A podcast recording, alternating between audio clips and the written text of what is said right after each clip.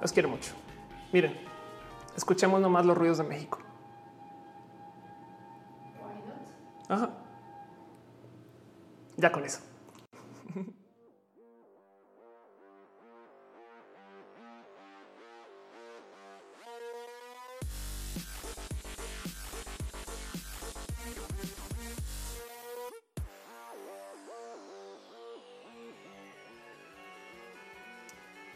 Hey, banda, ¿qué tal? Gente bonita del Internet. Usuarios heavy, usuarios heavy de Netflix, usuarios de cuentas familiares de Netflix, así no sea la de su familia. Gente que de hecho descarga aplicaciones para streamear video en su teléfono, gente que a veces sin querer y por accidente y error ve videos completos desde su teléfono comiéndose los datos, cosa que de paso les recomiendo que chequen en este momento antes de que hagan ustedes un magnánimo error solo por ver roja. Si no tienen la Wi-Fi prendida y deberían, pues a lo mejor les va a costar un poquito. Sean ustedes bienvenidos a Roja, el show que se hace desde mi casa para platicar, vernos una vez a la semana, encontrarnos, darnos mucho cariño, amor y sobre todo para regalarnos piñas.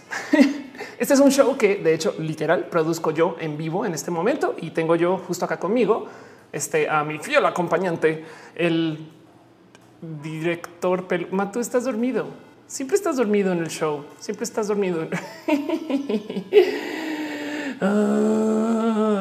pero bueno, sí.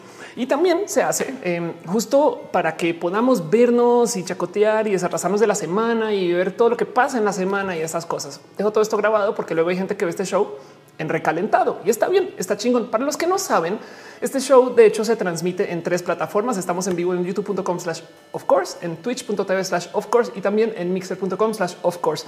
Las tres eh, plataformas jinetes del apocalipsis del stream. Eh, y de paso, Google, Microsoft, este y Amazon. Qué chistoso, no me había percatado eso. Bueno, en fin, el caso. Y entonces em, esto se hace justo para que nos podamos ver, para que podamos repasar temas de cosas que han pasado en la semana. Hoy en particular, como este es el último del año, uno, no les voy a mentir, traigo un tanto de cansancio de, todo en la vida y Noelia tampoco me va a dejar mentir. Que de paso, un abrazo a Noelia que está acá conmigo y por motivos que todavía no entiendo, no me corta mientras hago show porque soy una intensa. ¿eh? O sea, literal es de qué vas a hacer por las próximas seis horas stream. Eh? y pues encima de eso, em, eh, también este no sé, quería platicar con ustedes, cosa que normalmente no lo hago eh, o, le dedico muy poco tiempo. Entonces hoy tengo poquitos temas y quiero dedicarle lo que nos deje o nos dé el cansancio o se ponga largo em, para hacer como preguntas y responder lo que ustedes traigan encima o lo que me quieran platicar y demás. Entonces, pues bueno, como sea, como se está transmitiendo en varias plataformas, hay un chat. Esto que ven acá a mí eh, derecha, o sea, mi izquierda, es eh, un combinado de todos los chats. Por eso tiene los iconitos que si viene de Mixer, que si viene de Twitch, que si viene de YouTube. Y también, pues evidentemente estoy leyendo el chat. Entonces escriban, digan, opinen, comenten, a menos que lo estén viendo o escuchando en el recalentado, en cuyo caso lo siento por ustedes. Lleguen al en vivo en enero. ya que no, o sea, en fin, bueno, como sea. Em, y también como están varias plataformas, esas plataformas tienen sistemas de monetización. Solo lo quiero dejar dicho, como lo dejo en dicho todos los pinches shows, la monetización, los donativos, los apoyos, los suscritos, los cheers, todas las cosas que pueden dejar ustedes que ayuden, pero todas las cosas que pueden dejar no son para nada requisito de consumo, porque hay gente que a veces hace estos streams y entonces los transmite en Full HD para quien paga y para lo demás, pues no. E, en este caso en particular son literal abrazos financieros y en cuyo caso pues yo tengo esta promesa con ustedes y la he venido cumpliendo desde hace mucho tiempo, que todo el dinero que se reciba vía este show servirá para alimentar el show mismo. Por consecuencia, también le doy un agradecimiento súper especial a la gente que me apoya en el Patreon, a Luigi Forestieri, gracias a quien este show existe, punto. Pero también a Mauricio Padilla, analógicamente a Guillermo Mendieta Sainz, a Gabriel O, Gabriel O, a Daniel Bundonis, a Alex Melo alias El a Maritza Bernabé, a Carlos Adrián, el artista formalmente conocido como Camorales, a Trini de Patacoins, a David Álvarez Ponce, Patreon desde tiempos inmemorables, a Yair Lima, Alejandro Alcántara y a que Rubio. Muchas gracias, muchas gracias. Y también muchas gracias a la gente que está suscrita en Twitch, que tiene un costo. Y pues de nuevo, todo eso sirve para que yo pueda reinvertir sobre lo que es este show. Gracias a eso es que tenemos mejores cámaras, luces, que se ve así como se ve y demás. Entonces, hoy en particular, em, quiero repasar un una serie de temas como rapidines y cosas que justo en el pre-show estábamos discutiendo, pero que en últimas me quedé con él. Pues bueno, igual y sí vale la pena. Normalmente antes de cada roja yo me doy una pasada por mi propio timeline y como que voy seleccionando, ah, hablamos de este tema y demás. Descubrí que hablé de solo dos temas en una semana, dos. Así que hasta me da un poco de hoy, qué pena, Ofelia. Pero como sea, em, pues eso es parte de eh, el por qué estamos aquí. Este, de hecho, es un como parte dos de dos de algo que comencé la semana pasada, porque la semana pasada, dado que se está cerrando el año y que yo también traigo un poco de oh, es que yo no sé bien cómo, por dónde, cuándo y cómo, y quiero rediseñar todo el show y eso va a pasar. Em, la semana pasada hice como un recuento de como todo lo que pasó en el 2018, que son esos como episodios rewind que a veces son divertidos, a veces no. Es como cuando estás viendo una serie súper cool y de repente te pone episodio de flashbacks y dices ya que no sean huevones. Pues fui huevona y ahora estoy siendo doblemente huevona porque voy a hacer un episodio de lo que viene para el 2019, que me lo han estado preguntando ¿no? acerca de qué onda con la música y la impro y los shows y todo eso.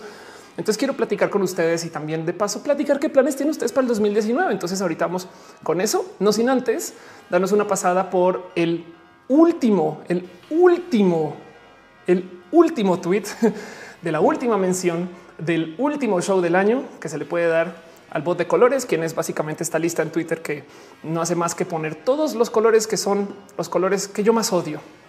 Lo más odio. Eh, y pues lo hago porque pues básicamente si el show se llama roja, estamos en pelea con todo aquello que no sea roja y esto es nuestro digno enemigo de la semana. El digno enemigo de la semana es el índigo comunista, es el índigo comunista este, mm, quien de paso eh, es un apodo que le dábamos a un compañero eh, en la universidad porque mm, está muy divertido. El güey, la verdad es que sí, él creía, vivía, estudiaba el comunismo, eh, bueno, estudiaba ciencias sociales y, su, como espacio como de, de, intelecto que más le gusta perseguir era justo el tema del comunismo. Y tenía el problema que desafortunadamente él pues era como medio, ¿cómo se dice colorblind en español? Era daltónico, era daltónico. Gracias. Entonces, una persona pues, medianamente daltónica y pues pobre güey, entonces le pesaba mucho porque el rojo simboliza mucho, sobre todo cuando estudias este tema del comunismo, no? Y, y, lo que más rabia le daba es que entonces él no podía compartir un común con la gente que hablaba del común. Entonces se le decía que él veía las cosas en índigo y todos los demás lo veían en rojo. Em, y, y, es una lástima porque eh, pues yo confía mucho en él, de hecho, como compañero. Eh, y una vez justo en un momento en particular se trae estas como rabias de pero que este no es el color, el color debería ser este, aquello y se la pasaba peleando todo el pinche día porque pudiéramos identificar que él tenía un modo específico de ver ese comunismo, que es la ironía de todo el caso. Nadie le creyó.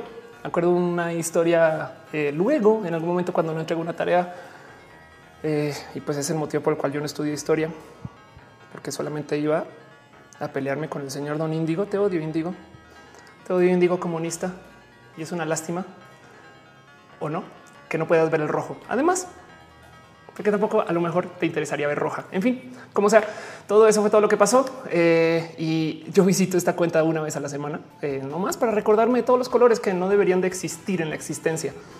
Dice más Porcupine, los chistes sobre el comunismo realmente no son divertidos a menos que todos los capten. Exacto. Cristian K dice: Ya empezó YouTube, no me avisó. Em, si esto está pasando, Ana Scarlett diciendo otra vez llegué tarde. La verdad es que yo creo que tiene que ver con cómo yo configuro para darle transmitir. Entonces no se preocupen, más bien, pues aprovechen. Los invito a que le den eh, compartir o, que agarren la liga y se la pasen por WhatsApp a alguien, a su mejor amigo o su la tía este, con la que no hablan hace una semana o dos, a que le digan quizás a su padre con quien no hablan hace 15 años o que no se lo griten por la ventana. Ofelia está ahorita transmitiendo. Por favor, caigan y lleguen porque este show está sucediendo y este show está comenzando formalmente. Y pues bueno, ahora sí, porque lo hago todas las semanas y solamente porque me gusta quiénes son y porque me gusta lo que hacen, siempre me doy una pasada por eh, esta cuenta en, en Twitter, esta cuenta, caray, esta página que es la página de actividades del Centro Cultura Digital. No es una cuenta en Twitter, es que me está confundiendo con el eh, enemigo de la semana. Y como sea, Centro Cultura Digital es básicamente nuestro museo, es el lugar más cool de la Ciudad de México para mí y tiene una cantidad de actividades que de hecho se nota que se están acabando porque pues llega el fin de año. Pero como sea, reciben muy poquita difusión. Entonces yo me traigo a pecho el que los quiero promocionar y voy a levantar, siempre levanto algo al azar. Voy a hablar acerca de Periodic, que va hasta el 18 de diciembre. Entonces entiendo que sería mañana y entonces van a proyectar San Juan. A la historia de San Juan, una mujer mexicana que ha intentado quitarse la vida varias veces. Gracias a su testimonio descubriremos poco a poco cómo salió adelante después de numerosos cuadros depresivos orales. Magda, el pueblo de los pescados, los hilos de la vida, mujeres jaguar. Wow, ok, periodic. Ah, los vi tuiteando de esto. De hecho, los vi tuiteando. Entonces hacen cosas bonitas en el Centro Cultura Digital. Sépanlo, entérense.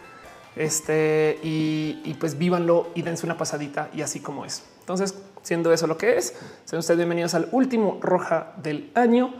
Yo soy off 10 porque pues, las clonas, entonces ya estoy contabilizada. Entonces, este y pues que arranque ahora sí formalmente el Rohan Roll. Gracias Jesse Green por ese título, ese nombre. Te quiero mucho. Pues como sea, nomás les quiero repetir un pequeño eh, anuncio promocional que lo tengo a mi sección de anuncios eh, y promoción desvergonzada de lo que va a estar pasando esta semana. Aparte de Roja, voy a estar en Querétaro y me va a presentar el 22. Va a estar en Cine Tonalá en Querétaro. De paso, Cine Tonalá es un espacio que está estrenando en Querétaro y voy a hacer el famoso show de stand up que comencé a hacer el año pasado gracias al que ustedes me pidieron que hiciera un Roja en vivo y se volvió esto, que fue una rara historia que igual y repaso ahorita mm, quizás más a detalle durante el show, pero como sea, em, me está presentando y miren, cuando se trata de estos shows, yo no vengo aquí a venderles boletos, aunque sería cool que nos pudiéramos ver para que les pueda presentar el show y lo que hago y la impro de escenario y todas estas cosas. Pero si ustedes quieren llegar después de la hora del show, yo siempre me quedo ahí para abrazos, para platicar, para todo esto. Hoy justo me escribieron eh, un mail donde me decían, of es que a veces siento que nos ignoras un poquito en el chat. Y la verdad es que como siempre estoy leyendo y presentando y buscando las notas y todo esto, a veces se me pasan cosas en el chat. Eh, entonces disculpen, pero no es evidentemente a propósito. Y en eso, eh, pues estos eventos son justo para eso. La idea era hacerlos una vez al mes y lo estaba haciendo hasta por eso de junio, julio. Luego lo detuve porque comencé a entrenar para lo que viene. Ahorita vamos a hablar de eso como sea, pero pues el fin, el caso es va a estar presentando el 22 en Querétaro. Si quieren, caigan o si quieren, caigan después del show, pero ya nos vemos y eso va a estar ahí va a ser bien pinches bonito. Pero bueno, en fin, dice Martín, ¿cuánto llevan al aire? Llevamos minutitos hasta ahora. No pasa nada, no te preocupes. Dice Dolokov, el índigo comunista es neoliberal. Anda. dice Mr. Phillips que el Discord avisa cuando arranca. Qué chingón, qué bonito. Gracias. Y dice em, Link, eh, yo alguna vez me topé con un índigo comunista, me fastidió como me quiso convencer para repartir mi lunch con todos los del salón porque nada y todo es nuestro. Exacto, exacto. Así las cosas. Fue una situación horrible ¿eh? porque además pues es que técnicamente no es rojo, es que el güey era daltónico. Me explico, es que es pinche vida. ¿Cómo le dices tú que sí, que no? Eh?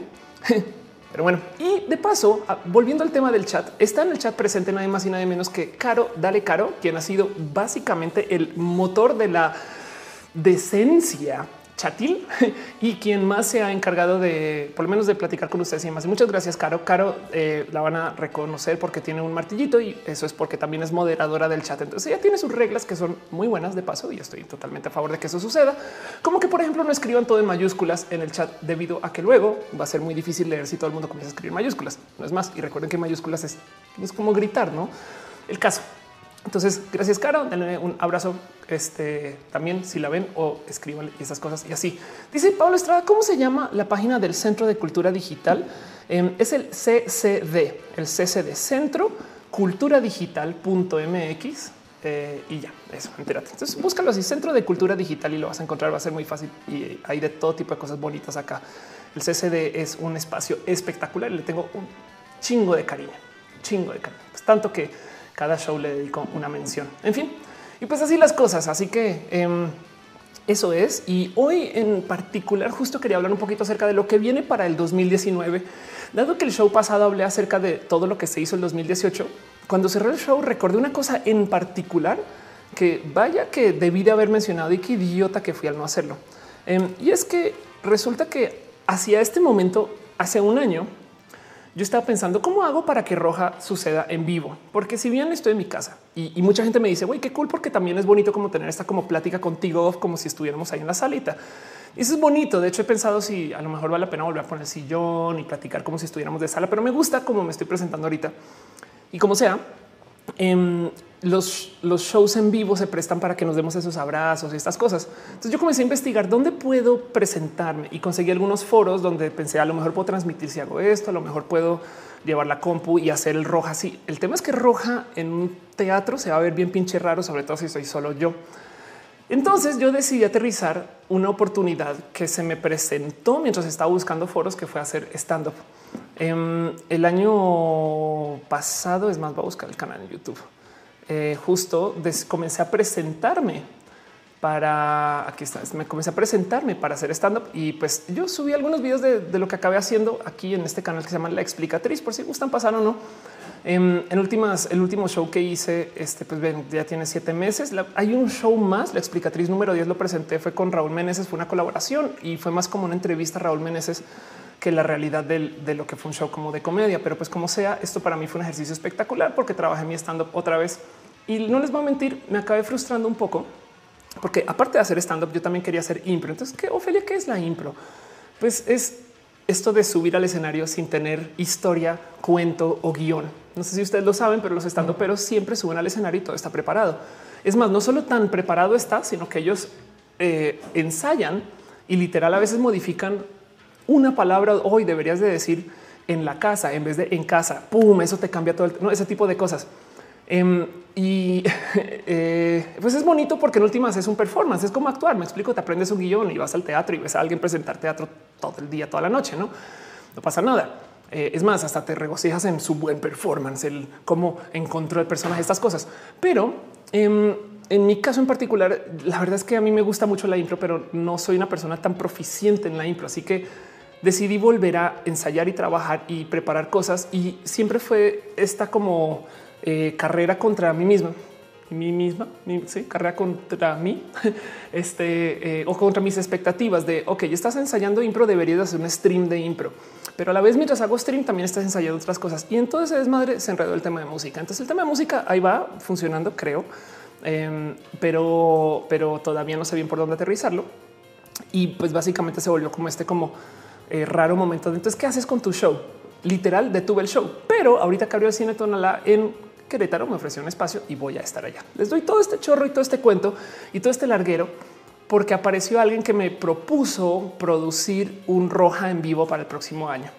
Entonces no va a ser roja. De hecho, todavía le estoy buscando nombre y todavía le estoy buscando forma y, quiero casarlo de tal modo que sea fácil de hacer eh, y que sea ejecutable y que en últimas funcione como show en vez de tratar de hacer algo muy magnánimo. Dice Spike, saludos, te mando un saludo, felicidades por tantos roja. Gracias, muchas gracias.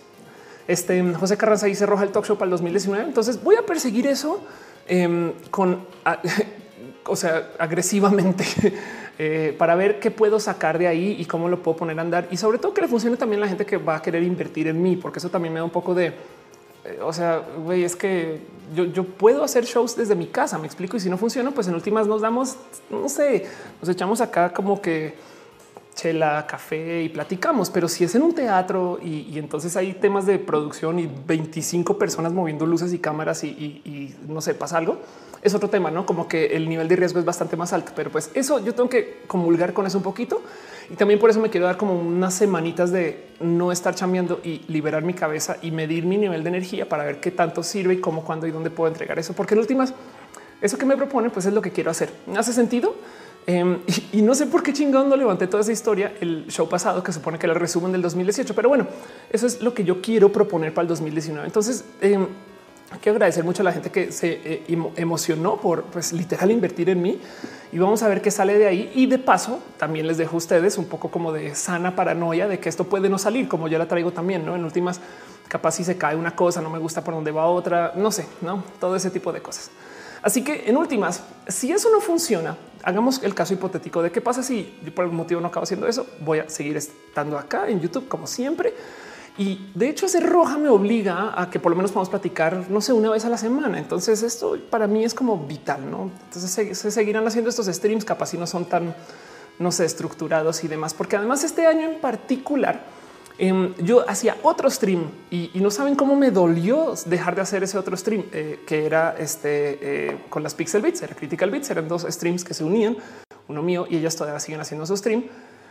Y, me, saltó mucho porque no solo era dejar de hacer ese stream, sino que de plano me retiré de estar haciendo contenidos del mundo de videojuegos y de plano hasta dejé de ver mucho a las Pixel Bits, a quienes tengo mucho cariño, como que recuerdo todo lo que me dolió el, como momento que tomé la decisión de wow, vas a tener que estarle dedicando tanto tiempo al escenario que no tienes tiempo de estar haciendo stream en casa tantas veces a la semana. Y, fue como, o sea, hubo peso por ahí en roja donde tengo los ojitos llorosos y esas cosas. Pero mm, e, es eso, es como, como que ese momento como de decisiones de una cosa en particular que yo sé que yo he dicho 10 mil millones de veces acá pero que la vuelvo a repetir y que evidentemente, y quiero que lo sepan, no es una lección mía, solamente que mucha gente ya lo toma como, ay, como dice Ofelia, pero lo volveré a decir. y es que el tener enfoque se trata acerca de saber decir no o de poder decir no, porque no tienes que saber. Entiéndase, eh, una cosa es decirle que sí a las cosas a las que quieres, no? Pues evidentemente, si tú quieres, no sé, güey, comer pizza, güey, pues le dices que sí a la pizza. Pero si tú quieres comer pizza y ese mismo día hay chance de que también tengas hamburguesas, sushi y tacos, ya les di hambre a mí también.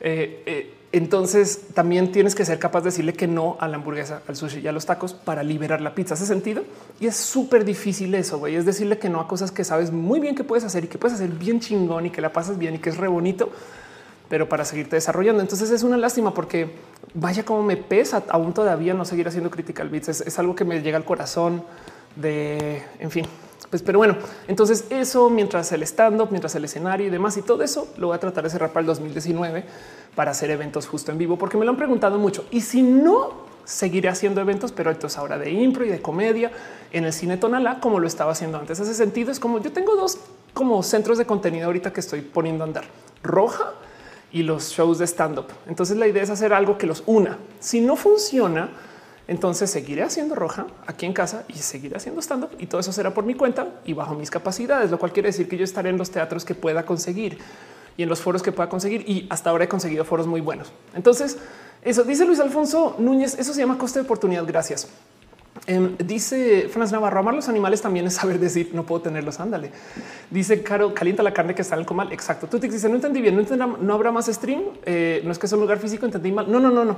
Es pase lo que pase, vamos a hacer stream. Sí o sí. Lo que queda en duda es si logro hacer lo que ahora se haga en vivo y con audiencia. Em, y si no, se, se seguirá haciendo acá. Entonces yo tengo que aterrizar todo eso y aún así, de todos modos, y lo voy a repetir hacia el final del stream, em, voy a detener justo roja ahorita para darme un poquito de tiempo para sentar cabeza, para organizarme, para soltar un poquito y pues hacer esto que llaman vacacionar, que creo que alguien me había dicho que es una práctica humana relativamente común. Hay gente que vacaciona, algunos.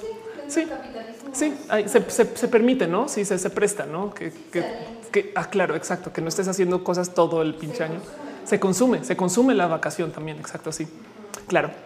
Pues entonces planearé darme un tiempito para eso y la idea es volver a estar con ustedes acá después de Reyes. Eh, entonces no se preocupen, todo eso sucederá como sucederá y voy a ver qué puedo hacer. Dice Ciencias Naturales, stream el 24 de diciembre. No, pero el 22 de diciembre voy a estar en Querétaro para los abrazos y esas cosas. Dice Tutix, entonces es como lo que hace Abby Power con señoritas Feten. Anda, lo encuentro la raja. Eres tan chileno. En fin, em, dice eh, Edgar Jair, eh, vendrás a Tijuana en el 2019. Yo, yo quiero, sí. Si estoy haciendo un show y si estoy presentando comedia y si tengo algo que sea como portátil, que es parte del motivo por el cual me gusta enfocarme en como presentaciones de, como contenidos y cosas que sean mías. Hace sentido. Es como justo me preguntaba Tutix antes de arrancar el show. Oye, ¿quieres tener una banda? Y yo me encantaría y no, porque entonces el tema es que cuando yo me quiera presentar, entonces tengo que preocuparme por mi eh, presentación más la de otros cuatro, cinco, seis o tres o dos o uno. Hace sentido. Entonces no puedo hacer estas como locuras de güey. Me subí un avión y me fui a Tijuana a presentarme en la calle casi casi. Em, así que quiero enfocarme mucho en cosas que yo pueda hacer solita que sirvan después para quizás encajar en otros espacios. No sé qué voy a hacer con eso. María José dice feliz cumpleaños. ¿Por qué, pasó con eso? Arturo Zamora dice que fue lo que grabaste en Televisa. Em, fue hace muchos ayeres y eh, grabé una serie justo que se llama TechMex, que la puedes buscar todavía está eh, para Televisa digital. Entonces así las cosas. Y pues bueno, dice José Carraza, sería el show en vivo y con la gente que está en línea no pudo ir. No, sí, como lo como yo lo tengo visto es igualito que ahorita, pero imagínense una audiencia allá atrás. No hace sentido. Entonces de repente escuchar a gente aplaudiendo y diciendo cosas. O del otro lado, si ustedes están en la Ciudad de México, pues qué chingón poder venir a ver esto en vivo y entonces después nos podemos quedar en el post show y darnos abrazos. ¿Hace sentido? Esas cosas. Dice Dan 010690 que, pero si tú eres influencer y como tal, entonces no tienes ni propia vida ni vacaciones. ¿eh? Es verdad, tienes toda la razón. Instagram me persigue donde sea que bañe. Es más, te digo algo. El otro día fui al baño, Instagram me siguió al baño. ¿Cómo ves? Pero bueno, así. Em, entonces todo eso es un poquito como de estas cosas que yo tengo para el próximo año, porque la verdad es que de resto, las otras cosas que tengo aquí como en mente es el cómo me desarrollo, por dónde, quién, cómo encajo. Y, para eso yo creo que requiero de, de, sentarme a pensar un ratito. La verdad es que sí les quiero agradecer a ustedes que me hayan empujado hace un año a ponerme a hacer eh, esto. No, la verdad es que hacer stand up fue para mí espectacular y desarrollé una cantidad de cosas eh, pues sobre la marcha, no acerca de, este mí y cómo me presento y, equipo y demás. Y, además, como nerda de, producción, también comencé a buscar como equipos y cositas bonitas para tener una misteriosa capacidad sobre de sobre capacidad de producción. Este y pues esto me lo gocé mucho. Entonces, ahora la idea es llevarse esto al como otro nivel y así las cosas. Entonces, dice Eduardo González, ojalá se realice. Sí, eh, la neta, sí sería muy bonito. Este sería espectacular, de hecho. Pero ya dice tu Tix, qué pena, de pena que sea solo en México. Pues por ahora, la verdad es que sí sería bonito poderme echar por lo menos a Colombia. Bueno, en fin, Chile, en fin, Roja 2020 World Tour. Hay tanta roja y tantos escenarios, pero también por eso estoy en el Internet. ¿eh? A fin de cuentas, es lo que más me gusta de presentarme acá, que, que nos podemos ver en todos lados y me parece eso súper, súper pinches bonito. Pero bueno, como sea, em, Daniel Díaz Romero dice quisiera poder ver el roja en vivo cuando lo hagas. Sí, yo también. Y miren, si no lo saco por medio de una persona que invierte en mí para producirme, es la meta. Es solo que yo también tengo una vida eh, financiera que cubrir antes de poder decir, claro, me voy a invertir en esto de plano para hacerlo. ¿no? Entonces puede que si no sale por medio de que un inversionista o alguien se sentó y me dijo, vamos a hacer que esto funcione, por mis propios medios yo lo haré funcionar, solamente que no va a ser en enero del 2019. Lo único. Octavio Fernández dice usa tus clones para otros proyectos, sería espectacular. Daniel Tamirano dice sigo esperando Roja en Monterrey. Quiero volver a Monterrey. Ay, cómo cuántos temas que hay en Monterrey andando ahorita y pues así las cosas. En fin, porque para todo lo demás, pues es solamente pensar de qué chingados van a venir para el 2019. Justo le preguntaron a Noelia antes de arrancar el show que qué espera ella ver para el 2019. Em, y Noelia tiene una cantidad de predicciones políticas, em, pero porque ahorita hay como mucha preocupación política en general. No abres Twitter y todo el mundo ah, esto, se está pasando el tiempo y demás. Eh, Michelle preguntó que si ya vi Roma. Te hablamos de Roma un poquito. Eh, y más bien entonces dejando eso de lado, el quién es Ofelia, dónde va, no sé qué, todo esto y el agradecimiento que les quería dar a ustedes de que me impulsaron a hacer stand up otra vez porque me había retirado. Quiero repasar un poquito cosas que son literal oficiales, predicciones de cosas que van a pasar en 2019, sobre todo en el tema de las redes sociales, que es algo que me trae súper, súper, súper enredada como a, a, nivel de corazón, porque no sé si han visto que últimamente han estado comenzando a aparecer otra vez notas de cómo Rusia ya oficialmente comprobado sí metió mano en toda esta división social que está pasando en Estados Unidos, sobre todo con el tema de las elecciones de Trump. Em, dice Andrea Serimar que sí, he, pasado por Zacatecas, he estado por Zacatecas, de acuerdo. Ay, mira, ya hay una Pixel Beat. Hola, denle ustedes un abrazo a doña Catpour. Qué bonito. Em, gracias por pasar. Hoy estamos en nuestro último show. Entonces así las cosas. Dice este dice María Jesús Olivares. También está chido dejar algo cuando sabes que no darías el 100%. Sí, total. ¿ah? Anda, exacto. Este eh, eh, y ya. Y pues ahí está. Pasa a saludar también a Ana Maquedano. Un abrazo. Dice Lisa Sonrisas. Oli, llego llegando tarde como siempre. ¿De qué me perdí? Nada, no te perdiste absolutamente nada porque no ha pasado nada. Adiós, acabó el show. Listo, gracias. Mentiras, mentiras, mentiras. Octavio Fernández dice esas predicciones son tus horóscopos. Un poquito, eh, un poquito. Pero bueno, volvamos un poquito entonces a temas y cosas bonitas que eh, veo yo que están listadas por lo general en cosas que pueden pasar para el próximo año. Y quería platicar con ustedes un poquito de qué esperamos para el 2019, porque miren, les voy a decir algo. Eh, sienten cabeza y esto lo vi hoy que está más cerca como es el 2049 que 1990, no? está más cerca de nosotros el 2049 que 1990. Em, fuimos, Noel y yo, este fin de semana a un show de impro donde Piolo Jubera se burlaba y decía de ciertas convenciones sociales porque son los ochentas, pero es que después te cae el 20 que los ochentas, güey, pues fue hace 30 años, ya casi 40.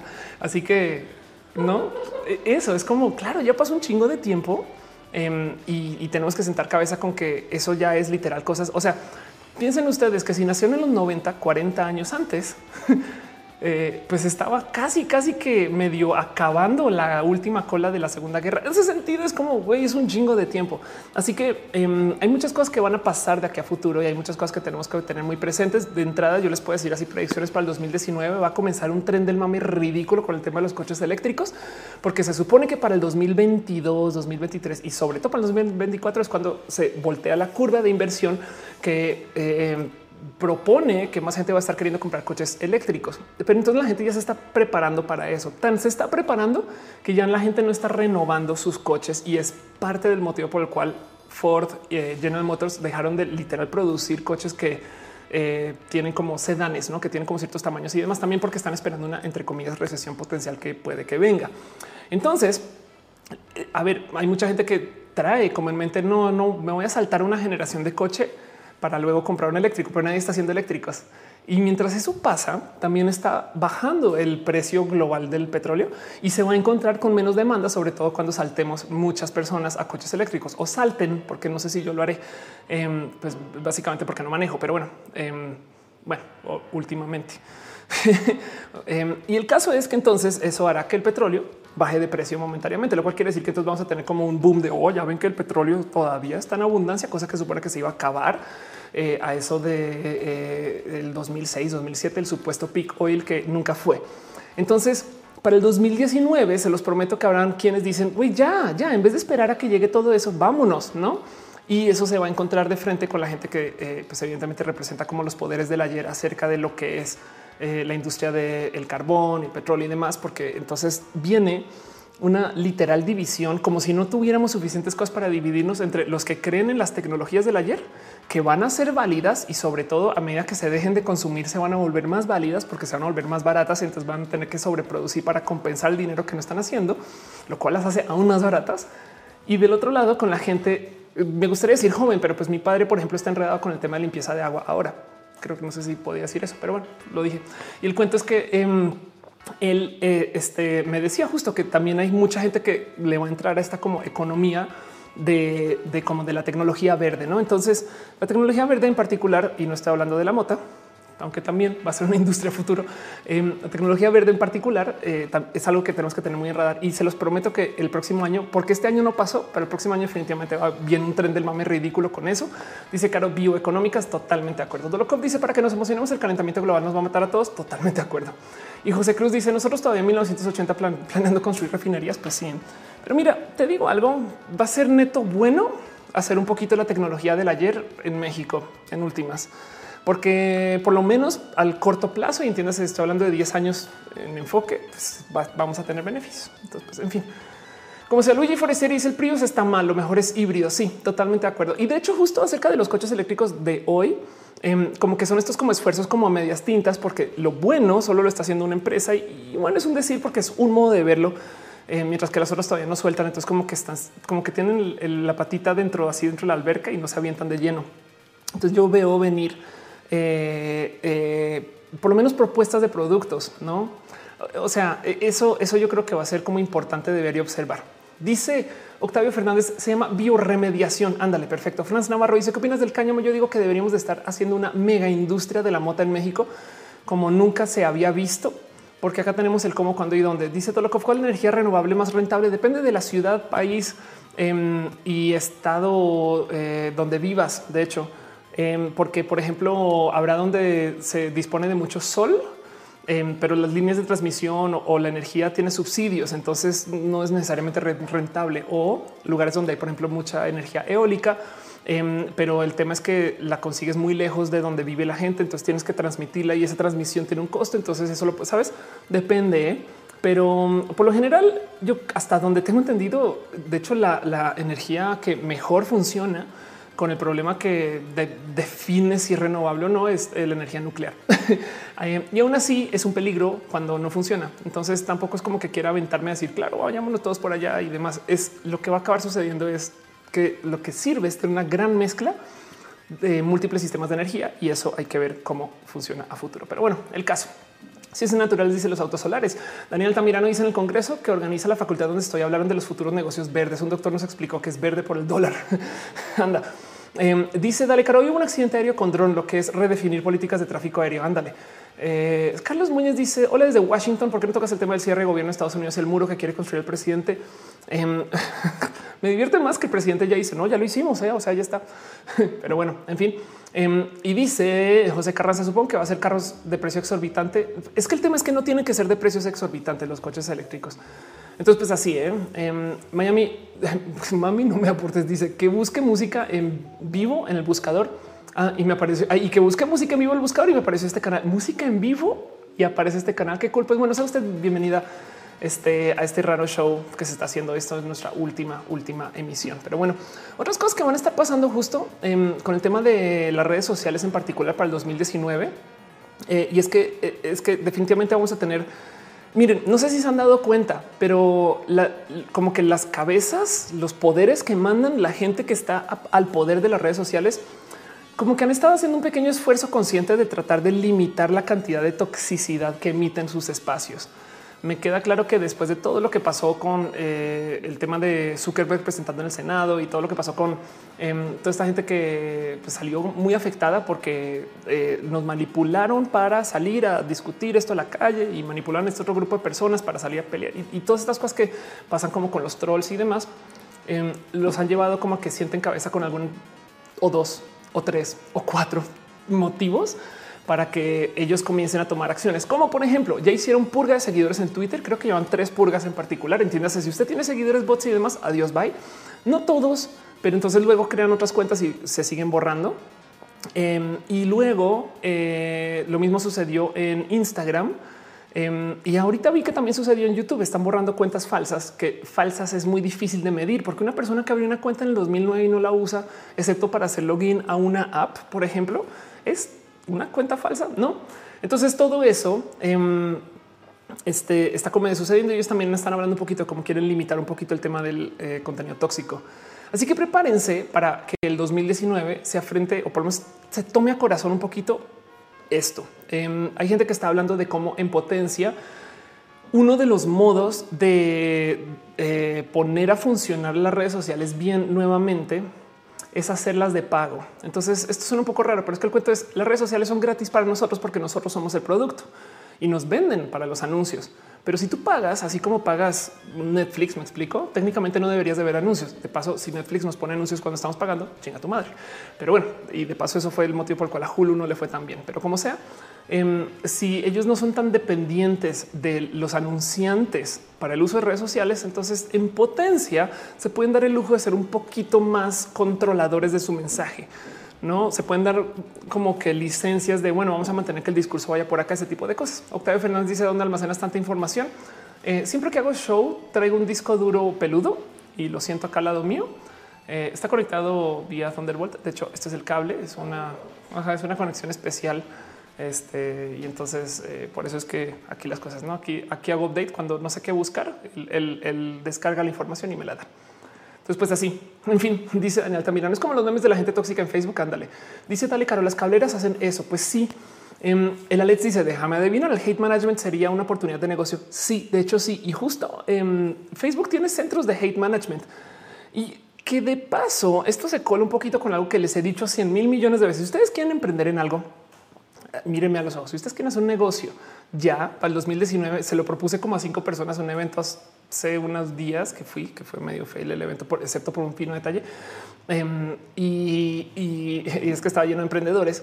Em, y les decía yo a ellos, miren, si quieren hacer un negocio que funcione, trabajen en validar y en verificar. Snopes, este, PolitiFact, verificado y todas estas cosas, la verdad es que eh, van a ser súper necesarios a medida que vamos desarrollando más tecnologías con el cómo mentir y sobre todo porque viene todo este cuento de los deepfakes y demás. Entonces, pues eso.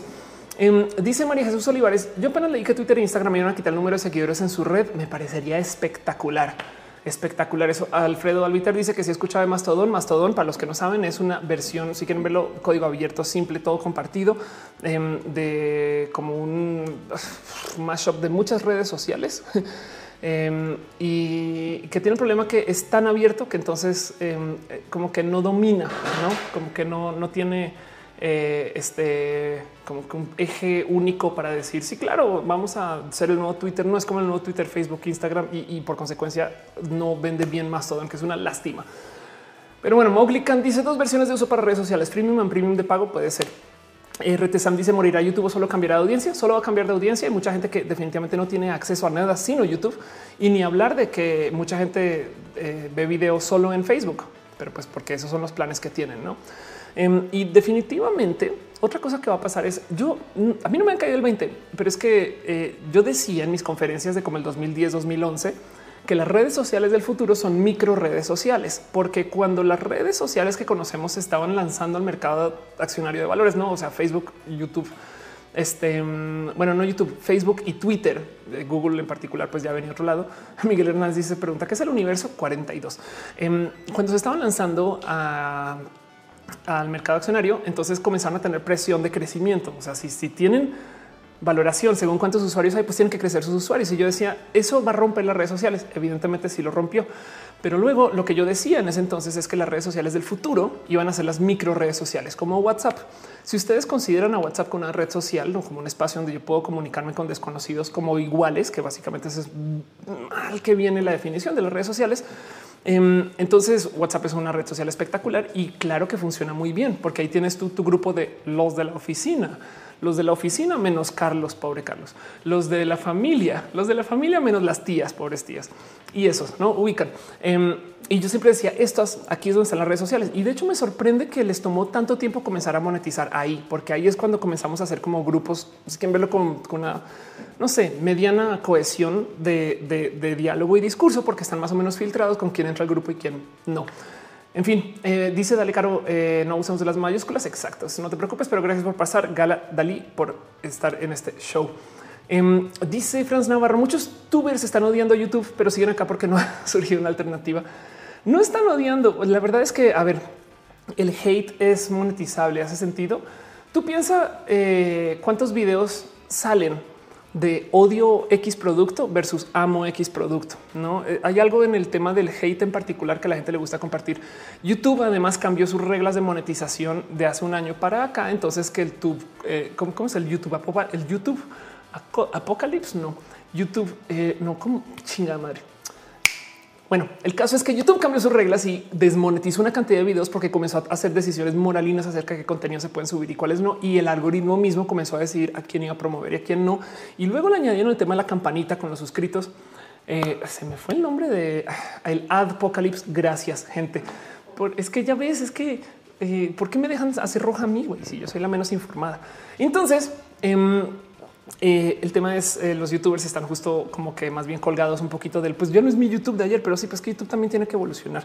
YouTube está teniendo una cantidad de problemas, sobre todo salió a luz esto con el tema del rewind, pero pues eso es otro cuento. Para el 2019 en particular, yo creo que ese cuento de eh, los contenidos que YouTube quiere enviar y mover, yo creo que también puede que explote. Vamos a parar un poquito de contexto. Em, YouTube es el niño raro de las propuestas de contenidos en stream o en video. Y lo digo porque Netflix y Amazon ofrecen una suerte de contenidos como muy conocidos, series, ¿no? Y de paso hay que decir algo en el cuento que las series de hecho dominaron más que las películas. No sé si se dieron cuenta como Netflix lentamente comenzó a eliminar pelis y comenzó a añadir muchas series porque ellos se dieron cuenta que hay mucho más consumo en todas estas como pelis de 10 horas. Hace sentido. Entonces estamos un, episodio completo, lo partes en trocitos. Em, y, eso para mí de paso es pues prueba fehaciente que la tele no está muriendo. Lo que está muriendo es la transmisión, no el canal, pero pues los contenidos ahí siguen. Pero YouTube vive de este tipo de videos de hola YouTube, ¿cómo van? Hoy mi día fue este tipo de cosas. Y ese tipo de contenido se generan a raíz de que pues mucha gente ve YouTube como de uso personal. Entonces cuando aparece esta cosa que se llama YouTube Red, que luego ahora creo que se llama Premium, em, básicamente ellos lo que hacían es que vendían un sistema de suscripción para pagarle a los youtubers para que ellos hagan series súper cool con ese dinero. ¿Por qué iban a hacer series súper cool? Pues porque son los youtubers que ya son cool, entonces pues les damos dinero para que sean dos veces más cool, ¿no? Y resulta que las series que hicieron, aunque fueron muy buenas, y yo vi algunas, no eran tan buenas, buenas como para competir con Netflix. Entonces YouTube en un momento de desespero total y ya como pensando en pues qué hacemos con esto, se inventó esta cosa que se llama YouTube Originals y propuso una serie que se llama Cobra Kai. Cobra Kai como serie en particular em, es rara y es una serie formal. Y esto, la neta, neta, fue un, perdón, una cachetada en guante blanco a los youtubers de, a ver, miren, esto es contenido de calidad, eso que están haciendo está muy bien, pero no lleva a tanta gente. Y Cobra Kai fue un putas. Entonces la gente le encantó este tipo de contenidos y comenzó a pedir más tanto que ahora tenemos muchas series de este estilo y ahora hay una serie hasta creo que hay tres series mexicanas en particular. Y si lo ven es un poquito como la Netflixización de YouTube, más o menos, donde es como que YouTube diciendo, pues bueno, pues es que nuestros youtubers no dan el ancho para hacer estas series. Es un poco raro, em, pero también porque las series son muy buenas. Eh, y en eso definitivamente está pasando algo donde YouTube corporativo está muy desconectado de los youtubers. El rewind de este año, que de paso, eh, por si no lo han visto, seguramente lo han visto. Em, el rewind de YouTube del 2018 eh, es oficialmente el video con más dislikes este, de YouTube. Punto. Ahora, solo voy a dejar dicho que esto es el tren del mame máximo. Yo le puse dislike porque es parte del tren del mame, hace sentido. Y de paso, no sé si sabían, pero había gente que iba a los otros top videos más dislikeados y les quitaba su dislike para también irlos empujando. Entonces, no les quiero decir que fue un video feo, al revés, fue un video simplemente desconectado de la realidad de YouTube, hecho por YouTube, que es un poco raro. O sea, YouTube lo que hizo en este video fue tomó eh, una serie de contenidos que ellos dicen estos son nuestros contenidos vainilla, simples, sin problemas, sin discusión, sin pedos que les podemos ofrecer a los anunciantes y que nos gustaría promover. Y los que están por allá, que son chingones y que dominan YouTube de paso, pero que están llenos de controversia, eso sí, mm, bueno, esos, esos son los primos medios, los que no tenemos en los grupos de WhatsApp. Así que de cierto modo mucha gente se sintió negada y es una lástima porque YouTube entonces lentamente se va alejando de ser este sitio de comunidad, pero YouTube es una gran red social. Así que eh, eso para el 2019 va a ser una inmensa pelea de quién es, qué es eh, y, cómo se forma la comunidad de YouTube y para los youtubers. Honestamente, en mi opinión, el no consumir tu propio producto, yo creo que destina tu producto a la falla de un modo u otro. Y me queda claro que hay muchos ejecutivos de Google que no ven YouTube como nosotros vemos YouTube. Entonces puede ser algo generacional. Quien quita que de aquí a unos años nosotros youtubers o generación youtubers se comienza a adueñar un poquito estos espacios y entonces ahora se vuelve a súper de comunidad.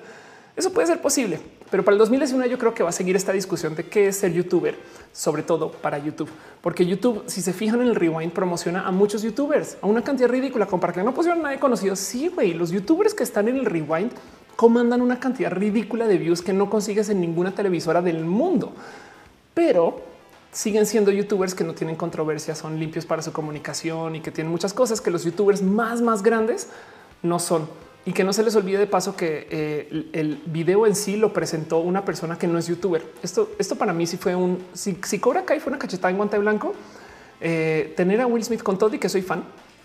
Este eh, para mí fue literal, literal un corrido de tapetazo y luego salsa espagueti en la cara, güey. O sea, fue, un, pastelazo ridículo de güey. A ver, youtubers entiendan que nuestros videos los presentan famosos, no? Entonces, prediciendo, prediciendo, haciendo predicciones para el 2019, futurologeando para el 2019, también les aviento que esto va a seguir siendo un tema y que seguramente va a haber gente que va a querer empujar el límite de qué es ser youtuber y que no es. No hace sentido. Em, yo creo que youtuber de cierto modo está enredado con sus creadores. Es solo que ellos quieren que unos creadores vivan más que otros. Hace sentido. Ellos quieren que em, eh, eh, YouTube sea un Netflix y entonces van a hacer lo imposible para que los youtubers se vuelvan esas personas. Lo digo porque ellos promocionan a gente como a Gaby Hanna. Gaby Hanna en particular, a quien soy muy fan de paso. Em, es una youtuber que eh, ahora eh, también este, pues canta, ¿no? Eh, y también justo soy fan porque me gusta mucho esa historia, ¿me explico? O sea, es una historia que me gustaría poder participar, evidentemente, evidentemente tomando inspiración. Pero es una persona que viene de YouTube este, y salta para como esa como profesionalización de YouTube. ¿Hace sentido? Em, así que yo creo que Google, preveo que Google le va a subir la temperatura a este tipo de contenidos. Seguramente por poner eso ya me super flaguearon este video. Qué idiota.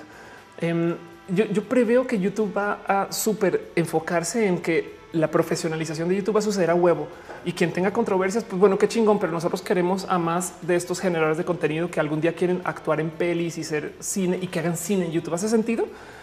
Ese tipo de cosas. Pero bueno, en fin, solamente estoy haciendo predicciones a gusto y solo por cariño y por porque me las puedo sacar de atrás de la oreja y porque también está observando esto desde hace mucho tiempo. Ese sentido es como que también me atrae mucho el ver cómo nos comunicamos en redes sociales. Em, yo, creo que hay mucho que tenemos que darle, no sé, que hay muchas cosas que le podemos agradecer a las redes sociales y ojalá sigan siendo parte de nuestra vida. yo sé que está llena de trolls y que subir a entrar a Twitter es básicamente ponerse guantes y este casco de seguridad y pelearse con todo el mundo. Pero del otro lado hablamos con mucha gente como no lo hablaríamos nunca. Yo conocí una cantidad de gente gracias a Twitter que no hubiera conocido ni hablar de, por ejemplo, no sé ustedes aquí en Roja ese sentido.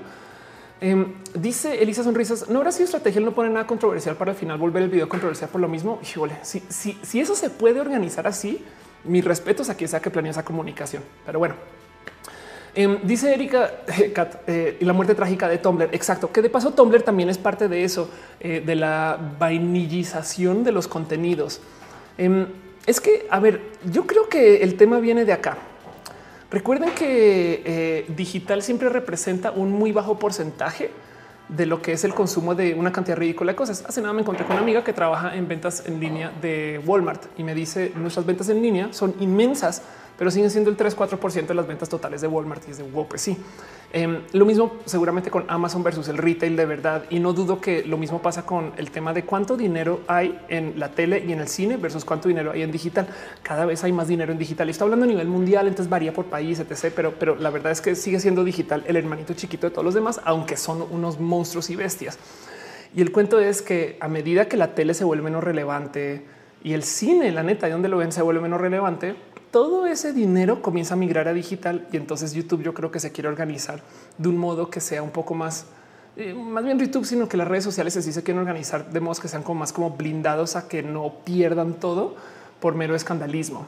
Creo yo que por ahí va. Creo yo que creo yo que por, por, por ahí va todo esta como, como limpieza moralina Em, porque del otro lado también el otro tema es, pues la verdad es que sí se arma un desmadre muy loco con el tema de permitir los trolls y sí se arma un desmadre muy loco con el tema de no tener policías de contenido, que es raro si lo piensan, porque de cierto modo, a ver, ¿cómo así que imagínense si esto fuera el teléfono, no? ¿Cómo que Telmex, porque yo estoy diciendo groserías, me corta la llamada? No mames, güey, es un teléfono, no? Pues las redes sociales en particular tienen como otro tipo de enfoque eh, y justo em, yo creo que es parte de, el cómo, el cómo nos forman y cómo nos comunican y demás. Siempre hay que entender que todo lo que usan en redes sociales tiene un altísimo nivel de mentira, pero definitivamente si no lo hacen las redes sociales, yo creo que se arriesgan a que llegue el gobierno a decir nosotros vamos a hacer algo. Pregunta Daniel Díaz que si creo que Tumblr va a morir para el 2019. No, y menos porque ya se volvió también el mame, pero definitivamente sí se va a reinventar. Ahora Verizon es muy especialito en matar cosas. Entonces eh, Verizon ahora es dueño de Tumblr y pues ellos están rediseñando básicamente el cómo quieren que sea la experiencia. Es una lástima. Dice José Carranza, ¿de dónde viene este término de vainilla? Vainilla es eh, un término que se usa mucho en el bondage, en el BDSM, para hablar de una persona que no está muy expuesta al mundo del BDSM. Vamos para dejarlo en claro, la gente del BDSM es personas espectaculares, gente que se amarra y que eh, se busca hacer daño y dolor para actos sexuales. Suelen ser personas que se les ve con este como miedo de wow, son sádicos o literal pueden ser sádicos, pero no saben la bonita cultura que hay de respeto, relación, cuidado y sobre todo de consentimiento en el mundo del BDSM. Y por eso usan términos como vainilla para describir a alguien que no ha estado expuesto, que se puede asustar porque nunca se ha discutido esto en su presencia. No, bueno, estoy hablando también un poquito medio sin saber o no, o sí, pero pues ahí les dejo. En fin, dice Dante Caro llegar a Pornblur. Te lo prometo que si el tren del mame sigue, seguramente sí. Pero bueno, em, dice eh, Arturo Zamora, lamentablemente la mayoría de los youtubers grandes suben pura tontería. No creas, ¿eh? Es más, el tema aquí es que eh, es tontería bajo una métrica moralina de que los contenidos tienen que ser de alto nivel y súper informados y demás. Pero se consumen mucho, lo cual yo creo que quieren decir también algo acerca de nuestra relación con las redes. Yo creo que el que nos guste ver a los youtubers llenándose la boca de malvaviscos y haciendo bobadas también habla acerca del estrés que se vive por fuera y el cómo buscamos amigos que sean igual de idiotas o que se permitan ser idiotas. Digo que no se te olvide que los youtubers ganan por los miles de dólares por AdSense no más. Hace sentido. Es como si tú recibieras 20 mil dólares al mes por amarrarte chelas, caguamas a la mano y hacer el reto de las caguamas, güey, pues voy a huevo, ahí voy. Hace sentido. Entonces no, no los tildes o sea, no los, no los satanices tanto. Pero bueno, en fin, Carlos Sánchez dice igual los privados y gobierno que quieren regular el Internet. No entienden que el Internet es Internet por no estar regulado. Pues sí. Dice eh, Collito ZK, Ofelia, a ver, el término vainilla no viene del bondage, viene de los helados de vainilla, que son lo común. Eso también lo pude haber dicho. ¿Se me ocurrió decirlo? No. Entonces solo voy a dejar eso ahí. André Goyoa dice, hicieron Tumblr. Puedes mirar tu página y demás. Ándale. Eh, Dana Jiménez dice por ver roja. Qué bonito que puedas estar acá. Este es el último roja del año. Entonces estamos haciendo cosas como medios del imprevisto y así. Pero bueno, en fin, em, cosas también que yo creo que van a seguir pasando eh, para el próximo año. Definitivamente pónganle un ojo al cómo la gente va a comenzar. Eso es algo que viene sucediendo desde hace unos meses para acá y me gusta mucho. Pero espero, miren, esto es con los dedos cruzados de ojalá esto siga sucediendo así.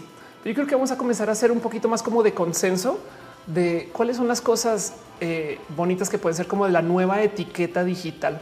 Solía ser en mi época que se hablaba, y literal, en mi época se habla una cosa que se llama el netiquette. Vamos a buscar la netiqueta. Vamos a buscar cosas de la netiqueta de, antaño. A ver, a ver qué aparece. La netiqueta eh, es el castellanizado de, bueno, de, la palabra netiquette, que es básicamente es este como invento de palabra, pero que lo que quiere decir es el cómo te tienes que comportar en, en redes, no? Entonces es como la cortesía y demás. Y, y, habían varias como reglas establecidas y la educación y demás. Esto, esto es como yo le pongo como dos eh, inicios de los 2000 de la etiqueta, de las normas de la etiqueta y que luego nos valió borro y comenzamos a mandar todo esto a la chingada. A ver, dice reglas de etiqueta promo Texas Magazine. Dejar en visto a alguien no contestar denota falta de interés. Nunca escribas nada cuando estás enojado. Sé coherente. No, no, no, por favor. no mandes indirectas o mensajes ocultos públicamente. en fin cosas que sabemos que si estamos muertos de la rabia, vamos a violar. Perdón por decir eso así, pero bueno, vamos a sobrepasar o ignorar. De hecho, ayer tuve un momento donde me salí de mis casillas. Ahorita hablo de eso, pero el caso es em, he visto como mucha gente ha comenzado a repetir un chingo de discurso bonito acerca de sobre todo el tema de la diversidad en los últimos meses.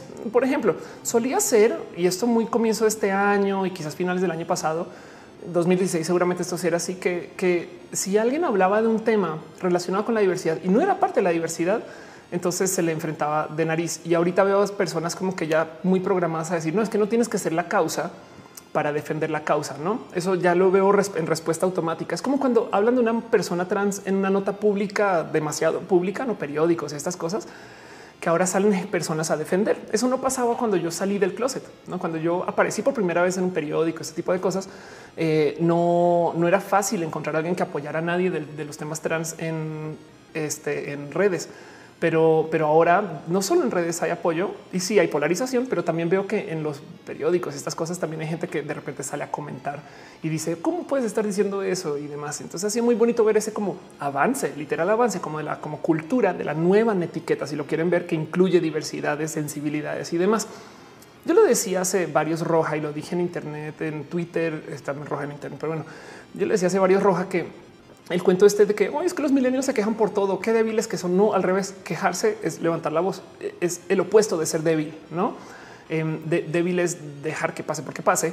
Eh, y, pues evidentemente los millennials al revés están quejando. Em, pero entonces en eso eh, ya vemos personas que saben, no como que ya, ya, ya, ya, ya no voy a hacer ese chiste porque está trillado, cansado, ese tipo de cosas, no? Em, es como es como que veo un progreso en eso y me gustaría pensar que el 2019 puede ser el año donde sentamos un poquito más como de ya, ya otra vez vamos a hacer el tren del mami con esto. y ahí vamos, no?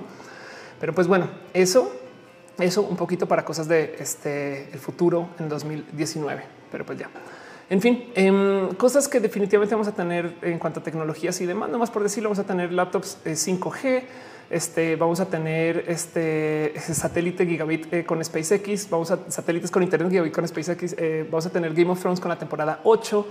Este vamos a tener este vienen juegos, en fin, vienen, eh, viene más tren del mame con Star Wars, preparecen para eso y viene una cantidad ridícula de Star Trek. Si son fans, de repente van a aparecer unas como creo que son cuatro series, cuatro, güey, una locura así. Em, entonces, lo que viene es mucho contenido. No sé si va a pasar en el 2019, pero quiero dejarlo en dicho. Va a haber un colapso de generación de contenido en algún momento. Lo digo porque si ustedes vivieron en los 90 o los 2000, teníamos como seis franquicias que seguir, no como que de Matrix y sus hijos. Y, entonces luego apareció un poquito de Lord of the Rings y algunos y Harry Potter tantito pero ahora tenemos una cantidad ridícula, ridícula de franquicias que todas están andando al tiempo. Todas, todas, güey. O sea, eh, si, ustedes son de seguir novelas, el multiverso de las novelas, güey, siguen llamas, pero si ustedes son de seguir ciencia ficción, todos están andando casi, casi. Y si son de seguir videojuegos, todos los videojuegos tienen su canon desarrollándose. Tanto que yo creo que todavía no hemos llegado a ese momento. Puede que sea el 2019, donde la neta, neta, oficialmente nos desconectemos de güey, yo no consumo eso. Y vamos a tener que es como, por ejemplo, es más, les digo desde ya, yo nunca he visto Game of Thrones y habrá que, ¿cómo no has visto? No, em, eh, ya en este momento yo sé que Cat Power se va a ir solo porque dije eso, pero eh, en, ese caso, em, eh, vamos a lidiar con que justo vamos a tener como diversidad de gustos evidentes, no? Porque ya las tenemos hace mucho tiempo. ¿no? El mero tema de oh, yo leo, yo no leo, fin.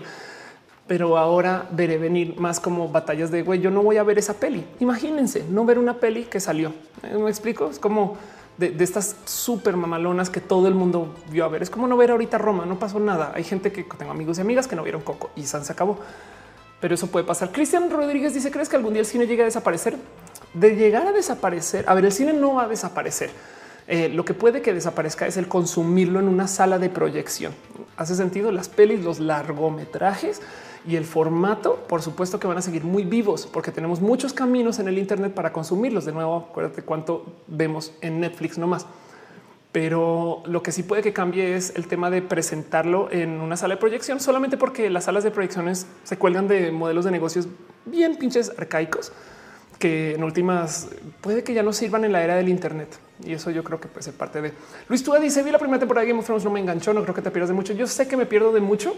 Yo sé que me pierdo de mucho, pero, pero es simplemente no hay tiempo para no. Entonces me gustaría pensar que si un buen libro de los noventas todavía es bueno hoy, Game of Thrones en 10 años seguirá siendo bueno. Hace sentido. Entonces llegaré a consumirla. Pero entonces en mi cabeza, eh, últimamente estoy consumiendo contenidos tantito alejada del momento del hype. No siempre hay muchos que veo cuando justo lo están discutiendo, pero no saben lo bonito que es para el alma em, ver las pelis, digamos que un mes después que todo el mundo ya las vio. Yo sé que suena raro, pero en ese momento llegan ustedes con una mente clara, limpia y no están cargados de todo este peso de me tiene que gustar o no me tiene que gustar. Hace sentido. Está raro eso. ya están poniendo el meme de Pikachu por no haber visto este Game of Thrones. Eh, Joana Vila dice nunca vi Coco ni William Rhapsody por el mami me siento orgulloso y, te digo algo igual y velas después no pasa nada, no pasa nada. Em, pero es eso, es como que yo creo que para el 2019 va a ser aún más presente este tema de cómo nuestros propios amigos ya no van a consumir lo mismo que nosotros y nos vamos a sentir súper raros y súper aliens. Porque, o sea, yo fui la única persona que vio esta película masiva de mi grupo de amigos. Pues sí, pero es que todo el mundo va a ver películas, todas las películas van a ser masivas y no las vamos a ver todos. Hace sentido eso, va a ser muy bonito de ver y va a ser un poquito raro de, consumir como socialmente hablando, pero yo creo que em, eso lo venimos viendo suceder ahorita, ¿no? Y, yo sé que tengo muchos amigos que no vieron Star Trek, eh, eh, pero yo evidentemente ahí estaba y, no cuento con que nadie lo vea, es un poco raro, es un poco individualista también. En fin, dice Carlos Sánchez, espera, cuando esté todo el contenido de Game of Thrones así no sufrirás con todo el mundo justo ahora, es verdad. Gerardo Espino dice, llegó lo mismo con las series. Solren dice, eh, una chica trans me dijo que es hombre trans, digo de... Ah, ok, perdón. Em, dice Enrique, acá, ¿qué clase de Breaking Bad es Game of Thrones? Hey, Game of Thrones es muy buena, es que yo no la haya visto, es otro pedo. hey, Jesse soy yo, dice, nunca vi Coco ni Roma ni, ni me gusta eh, la música cuando la hacen tediosa. Erika dice, ¿qué hipster quieres? Ya deja. En fin, pues bueno, eso es un poquito nomás como para las cosas que van a pasar para el 2019. Em, definitivamente la otra cosa que veo yo suceder eh, en el 2019 es vamos a ver a nuevos youtubers eh, o nuevos generadores de contenido. Yo creo que espero, espero por fin que ahora sí el 2019 sea el gran año de los streamers. No sé si ubican. Es más, vamos a hacer esto. Eh, antes, yo creo que no se me ocurre, pero seguramente existía.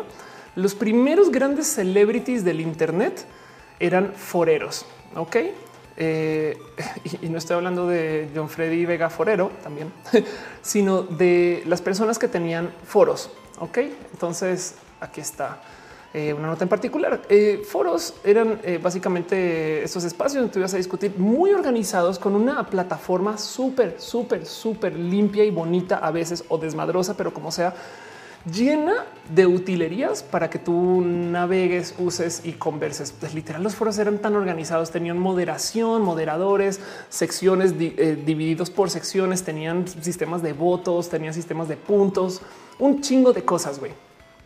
Em, y si lo piensan, en ese entonces había famosos de los foros, había gente que eran los que más posteaban, los que más viajaban, los que más los dueños de los foros. Y no les va a mentir si lo quieren pensar de cierto modo y ubican quiénes son este maestros del web pues básicamente eran el equivalente a los youtubers de ese entonces que viajaban mucho por tener sus foros Y entonces ellos luego se dedicaron a dar cursos y eso es Platzi. Pero bueno, entre otras cosas pasó, hice como la del búho, ¿no? Dibujas un circulito próximo, todo el, todo el búho todo dibujado, ¿no? Primero maestros del web, luego Platzi. Este, entonces, eh, eh, luego de los foros, la gente se migró a eh, las redes sociales. Entonces, de los foros, estoy hablando, ¿cuándo habrán sido los foros? 2006 a 2009, le pongo.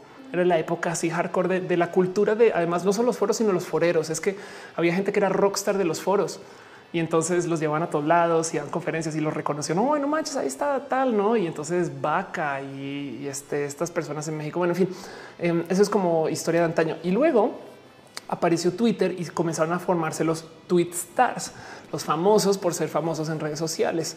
Los famosos por ser famosos en redes sociales solían ser estas personas como muy nerdas que eh, fueron los primeros en adoptar el uso de redes sociales, que luego simplemente fueron, iba a decir fuimos, pero sí, bueno, fuimos como corridos al lado por la gente realmente famosa. O sea, pasó en Estados Unidos también. Em, ¿Cómo se llama el fundador de Dig? Eh, Dig Founder. Me acuerdo que era el tuitero con más seguidores, eh, Kevin Rose. Ok, ahí está. Entonces, este era el tuitero con más seguidores en mucho tiempo y básicamente es una persona de esta como generación de emprendedores nerdos, no un nerdote. Hizo Dig un sitio que luego colapsó y nos llevó a todos a Reddit. Esa es otra historia.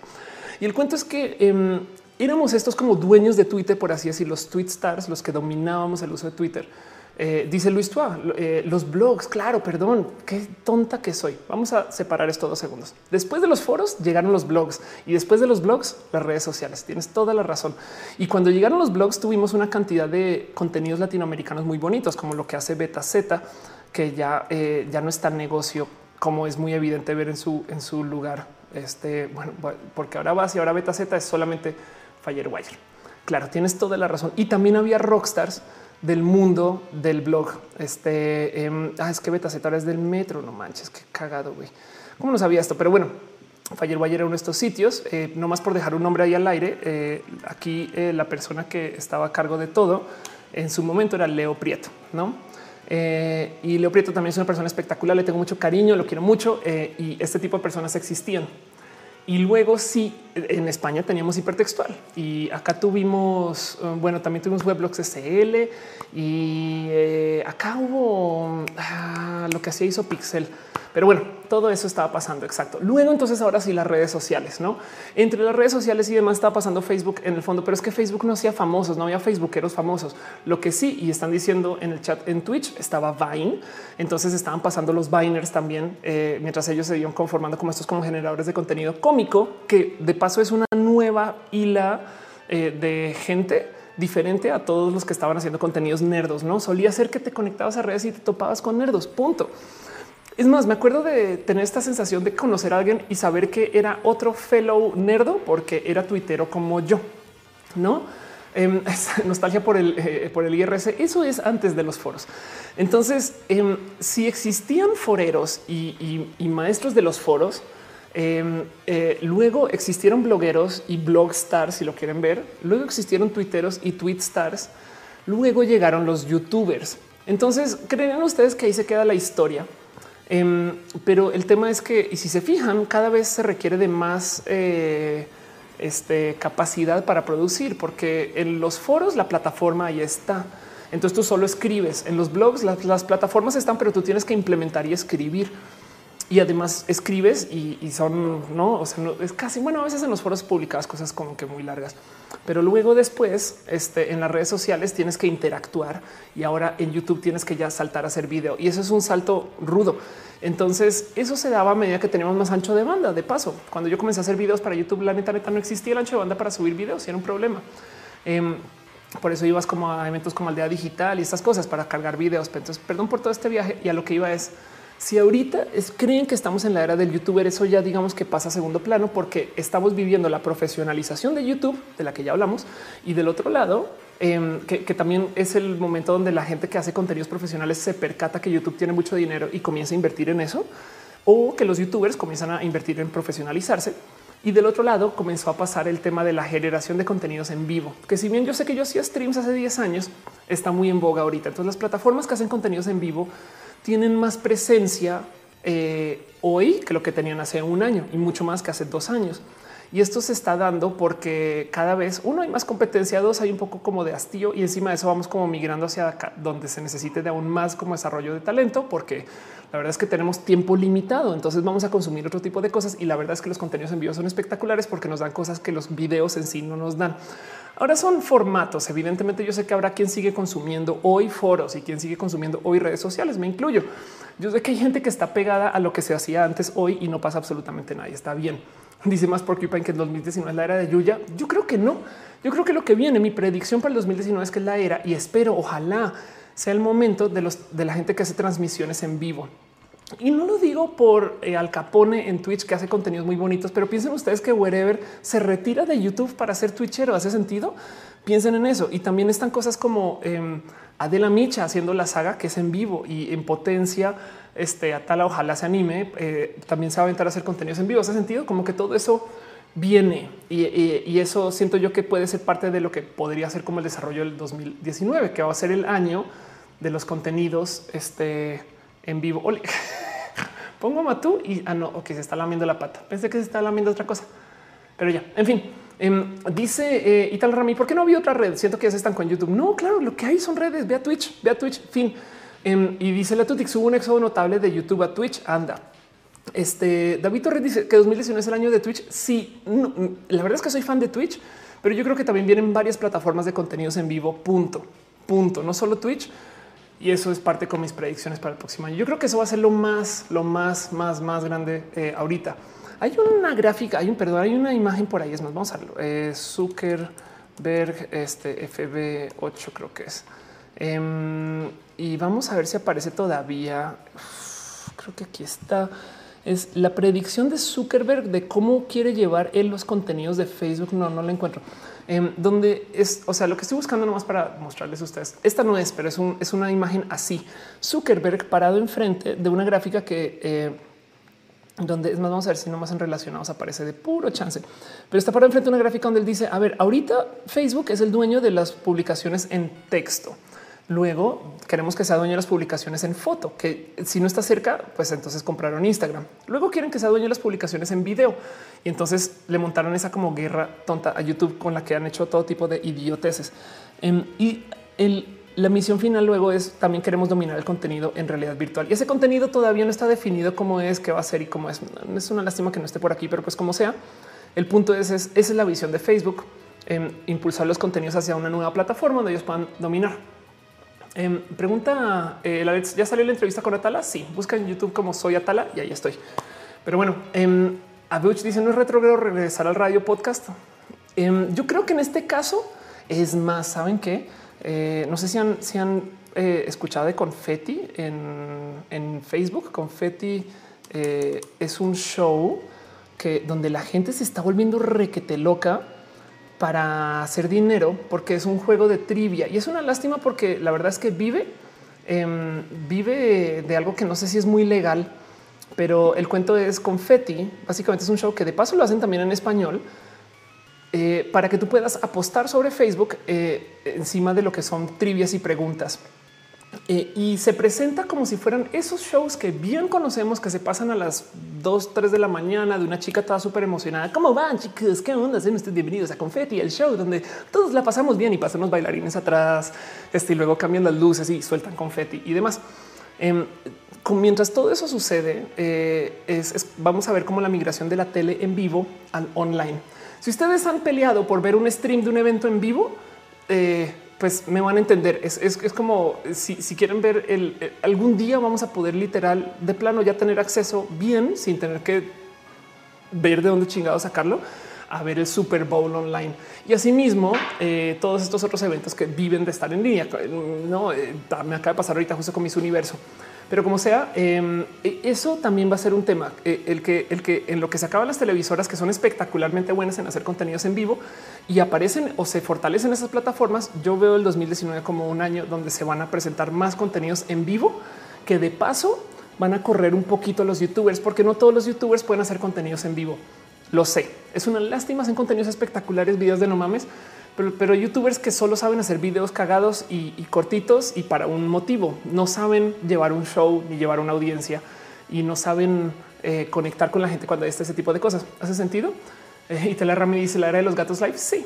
Alfonso Valdés dice el problema de Twitch es que es difícil encontrar contenidos que no sean gamers para un usuario que no está familiarizado con la plataforma. De acuerdo, sí, pero, pero yo veo el 2019 como eso y quería dejarlo así como parte de las predicciones para el próximo año. No sé ustedes qué piensan. Ciencias naturales dice Miss of 2019. Ya quisiera. Lola Bay dice estudio arquitectura de mi uni. Una conferencia donde nos hablan de la importancia de las ciudades virtuales hoy en día y de cómo insertarnos en ese mercado. Qué raro y qué chingón. Dice Dale Caro los jueves de la noche de la NFL y están en Amazon Prime. Qué raro, güey, qué cool. Eh, y dice Danny Trouble, el premio es de 5 mil dólares y se divide entre los ganadores. Ándale. Gente, entrenle con responsabilidad con Feti si le entran. Si lo escucharon por mí, lo siento. Em, pero pues eso es, este, ah, sean cuidadosos. Como sea, eh, David Torres Stark dice en Twitch streamean las luchas triple A. Qué, cool. Joana Vila dice Eurovisión se transmite en vivo por YouTube. Eso. Entonces, esa es mi predicción para el 2019. Les dejo a ustedes la pregunta de qué piensan ustedes que va a suceder. Y no más para como recapitular un poquito, porque, porque siento yo que es un bonito, eh, eh, un bonito espacio de observaciones. Tuvimos rockstars de los foros, tuvimos rockstars de los blogs, Tuvimos rockstars de las redes sociales, tuvimos rockstars de los contenidos en video, si quieren verlo este, estáticos, no por así estáticos es un decir, em, como YouTube. Entonces fueron los youtubers. Todos siguen siendo rockstars de un modo u otro. Cada quien se habrá desarrollado su propio camino, sus propios modos. Ahora, ¿quiénes son los rockstars del en vivo? No, no lo digo porque yo hago un show en vivo. Eh, o sea, no tiene que ver conmigo. Eh, o sea, no es que me esté diciendo que la predicción del futuro es que el futuro soy yo. güey. O sea, no tiene que ver con eso. No crean. Pero fuera de broma, piensen ustedes en cuántas estrellas de la tele ya no tienen tantos chances en tele y van a saltar a digital. Y en digital definitivamente su expertise es contenidos en vivo, no hacer videos. Pero bueno, Metal Blue dice creo que en vivo se nota el verdadero talento de un youtuber. Sí, y eso eh, la verdad es que no tiene que ser. ¿eh? Hay youtubers que son muy buenos con editar y cortan bien y cuentan buenos chistes y caen bien. Sabes, es como que son, son, son formatos. Solamente que creo que siento yo que cada vez llama más la atención el tema del contenido en vivo. Hay una cosa más que pasa con los contenidos en vivo de paso. No sé si les pasa que entran a Netflix o, a Spotify y se topan con que acaban escuchando lo mismo. Es como que tienen el catálogo más grande de películas del mundo y ven la misma. ¿de qué, qué chingados? Eh, solía ser que eh, antes, en la época de antaño, las televisoras decidían por ti que ibas a ver casi, casi. Entonces tú sapeabas, tú cambiabas canales, pero en última se acababa un show, te ponían otro y bueno, vámonos. Eh, el Alex dice que si será Nercor está adelantada a su época. Nercor, la neta, neta, si estuviera funcionando chingón hoy sería un putazo, pero bueno. Eh, Akira tiene sus bonitos motivos de hacer cosas y, y yo creo que Nercor funcional todavía tiene mucho chance. El caso. Entonces, cuando antes decidían los contenidos por nosotros, eh, y nosotros nos dejamos llevar, no, no estábamos tan tristes. Ahorita el algoritmo más o menos decide por nosotros, pero no nos gusta. Entonces elegimos como lo mismo y causa un tanto de cansancio estar eligiendo, la neta. Tanto que también justo por eso nos estamos buscando, oye, me recomiendas A, que B y que C y que D. Entonces en eso yo creo que en potencia los contenidos en vivo también a lo mejor le hablan a ese tipo de persona que solo quiere poner algo y ya. No puede ser. Yo creo que por ahí va. Dice Metal Blood, incluso muchos músicos ya están haciendo presentaciones en vivo en línea. Ándale, Mauricio Castellano eh, Montero dice hasta hay una app de citas gay en la que se hacen streams. Ándale, Carl Edward dice, ¿sabes que lo hemos cagado cuando las televisoras tienen comprado los derechos de algo y te prohíben en YouTube el geobloqueo? Sí, eso es verdad. Y eso, este, hay un caso muy famoso que pasó con Luis, eh, Luisito Comunica, de hace nada justo. Y em, dice Freirito, el futuro es hoy, ¿oíste viejo? Exacto. Fernando dice ese mismo comentario sale uno rojas. Qué chingón. Alfredo Albiter dice mañana ir a la clínica con Des, ir a mi cita con mi psicólogo para que me comience mi tratamiento. Qué chingón. José Ma dice en 2019 vamos a ver qué Rockstar se adapta a los vivos y el que no lo haga y bien va a estar la cuerda floja. Yo vamos a ver también quién. Más bien la pregunta bonita es quién va a seguir consumiendo videos en YouTube. Hay motivos bonitos de estar en YouTube. Eh, yo creo que los contenidos quizás de tutorial, los contenidos de, índole así funcional van mejor en un grabado que se haga una vez que tutorial, que, perdón, que en vivo.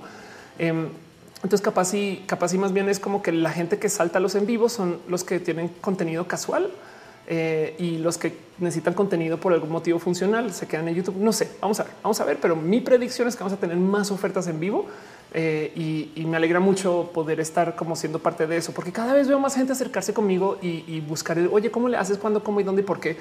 Y eso se siente bien pinches bonito. Es como no sé, este, este momento que ves a esos como titanes de los contenidos hablar un poco acerca de cómo eh, mis contenidos en particular les interesa como a nivel formato. Yo sí digo, ¿y tú qué pedo? Güey, tú eres la persona que ya tiene todo solucionado, no ese tipo de cosas. Pero bueno, en fin. Así las cosas. Niño Luna dice Nerco fue el primero y muy bueno. Ahora Nerco del 2011 bien podría competir con cualquier otro stream actual. Totalmente de acuerdo. Nayeli Cortés dice siempre que dices eh, eh, anda, siento que hace el avión, aunque sé que no es raro. No, no digo anda porque anda es como un sí, tienes toda la razón. Es cero avión. Dice dale cara un tutorial de maquillaje en vivo. Ahí demuestras el skill. Por ejemplo, Instagram en particular eh, tiene esta plataforma de, unir streams y yo creo que eso vale la pena investigarlo porque todas las veces que lo he visto funcionar bien, funciona re bien.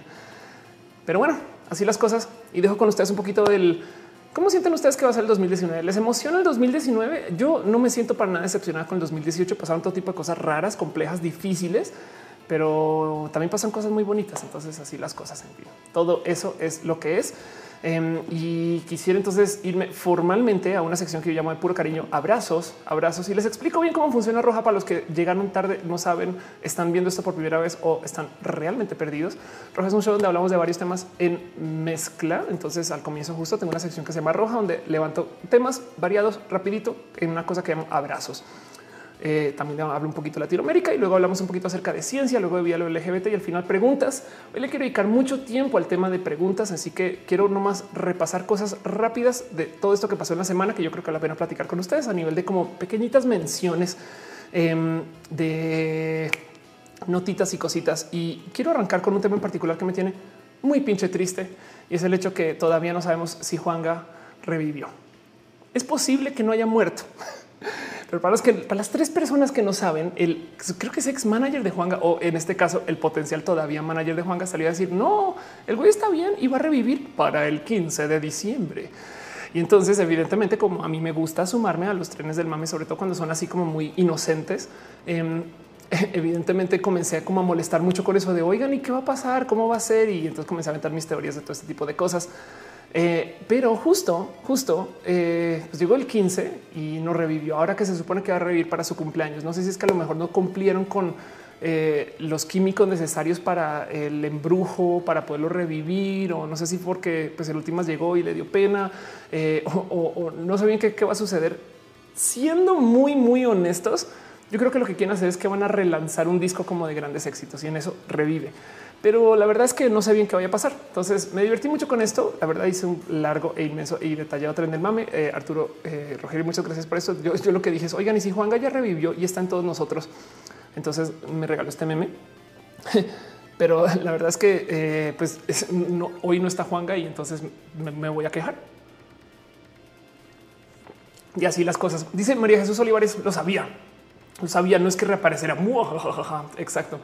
Entre las mejores teorías de las cosas que yo he escuchado o que yo he visto por ahí escritas, em, está el cuento de que igual y viene una banda de jóvenes que son dos personas, entonces son eh, Juana y Gabriel y juntos Juanga y son una banda de covers de Juanga. También eh, había visto el que eh, igual y nunca murió y entonces simplemente está en algún lugar donde literal lo acaban de soltar o algo así. Em, y evidentemente está el cuento de que van a hacer su otro disco así las cosas. Dice Adriel no andaba muerto, andaba de parranda. Dice el Alex no le llegan al precio eh, a la bruja roja de Game of Thrones. Anda, Monserrat Morato dice que si lo habrán clonado o si lo descongelaron y a lo mejor quedó medio chueco, puede ser. Dice eh, en mi casa el 15 un perrito se llevó bien con otro y no se llevaba bien y mi esposa dijo que era un milagro de la Juan Gavidad. Eso, exacto. Esas cosas pasaron justo en la Juan Gavidad. Pero bueno, em, eso no más por mencionarlo. Luego la otra cosa que también pasó esta semana que fue sumamente importante y fue yo creo que la única de dos cosas que hablé en Twitter, em, pero que yo creo que vale la pena platicar es que tuvimos eh, Roma ahora sí en Netflix y explotó un poquito, que me sorprendió mucho que explotó cuando por fin llegó a Netflix. Porque la verdad es que llevamos hablando de Roma desde hace mucho tiempo y se volvió un poquito complejo. Entonces, para los que no saben, Roma es una película eh, o un largometraje eh, eh, escrito, no sé si escrito, eh, bueno, dirigido por este Alfonso Cuarón y se presentó en una cantidad de lugares que también se estrenó luego al tiempo en Netflix y estuvo en varias salas de cine. Esto de entrada es una noticia espectacular de por sí. Em, piensen ustedes que el negocio del cine es tal que em, antes solía ser que si tú salías con una peli eh, y la dejabas tanto tiempo en el cine, entonces eh, pues, técnicamente tenías que esperar que se extinguiera su venta en el cine para que luego te la pudieran vender. Ese era el modelo. Pero en la era del Internet, pues primero que todo tenemos el tema de la piratería, gente que entra con cámaras, gente que ya sabe de la peli porque la vio en otro servicio de streaming en otro lugar.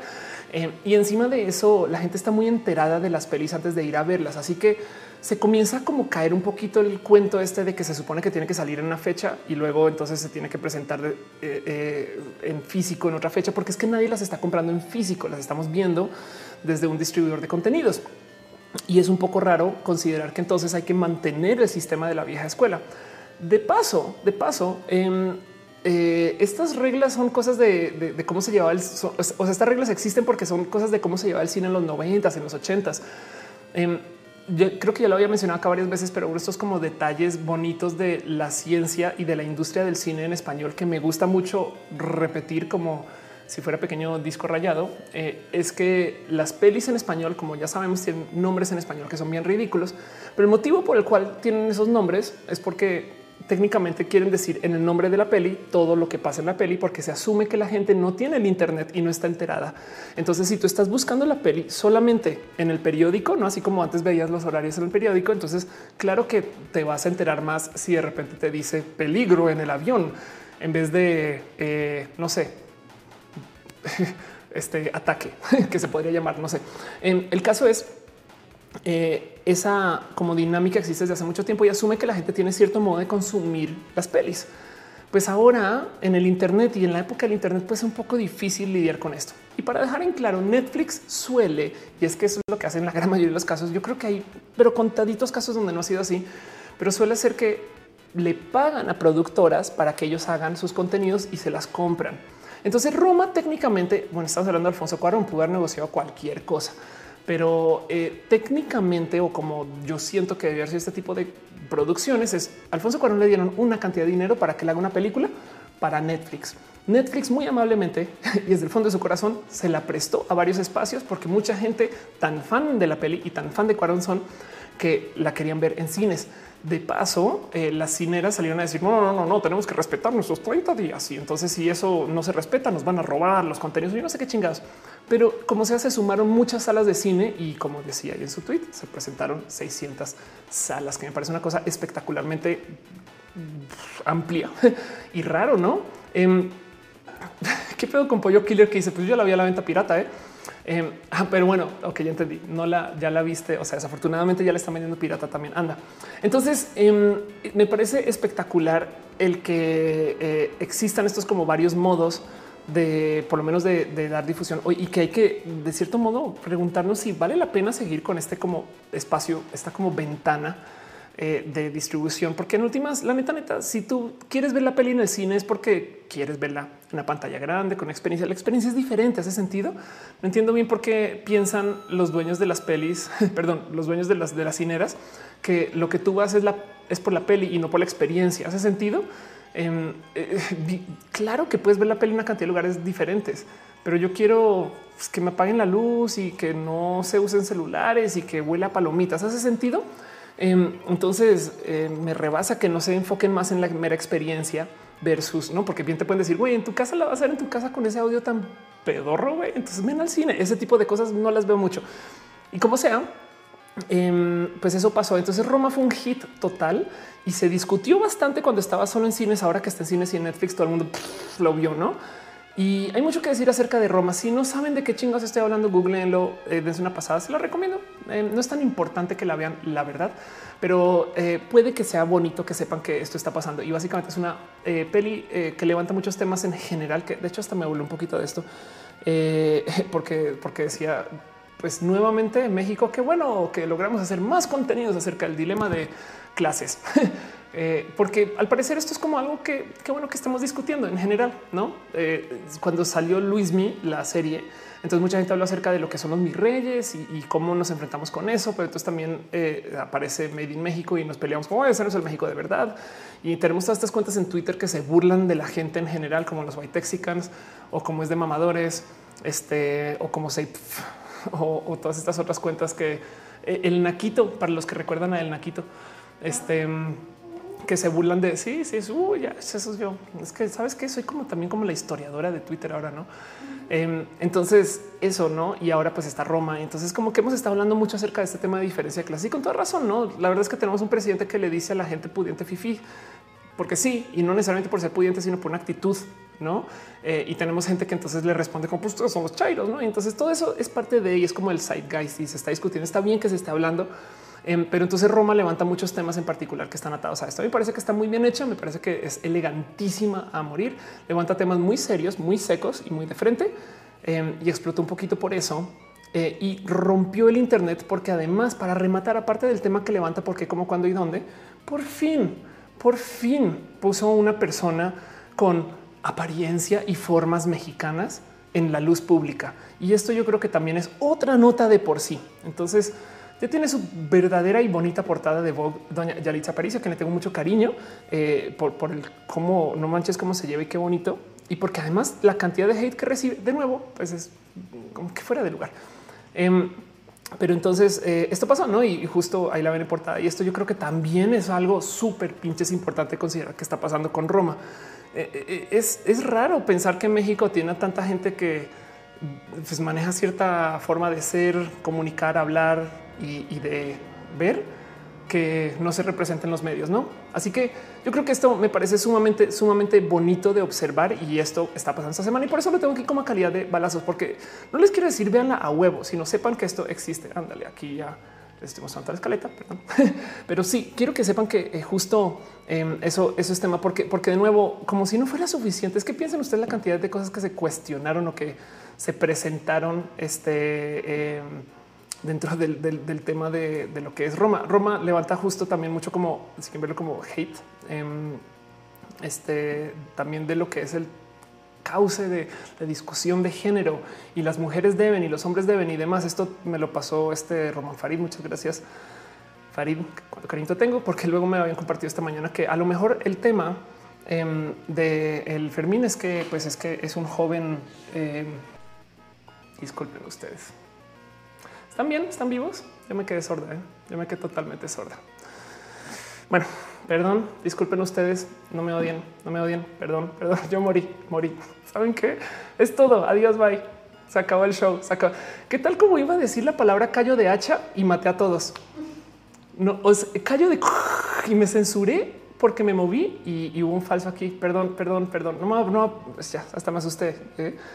Bueno, vamos a hacer caso omiso de eso y seguir con el show porque este, eh, perdón, es hora de comprar otro micro.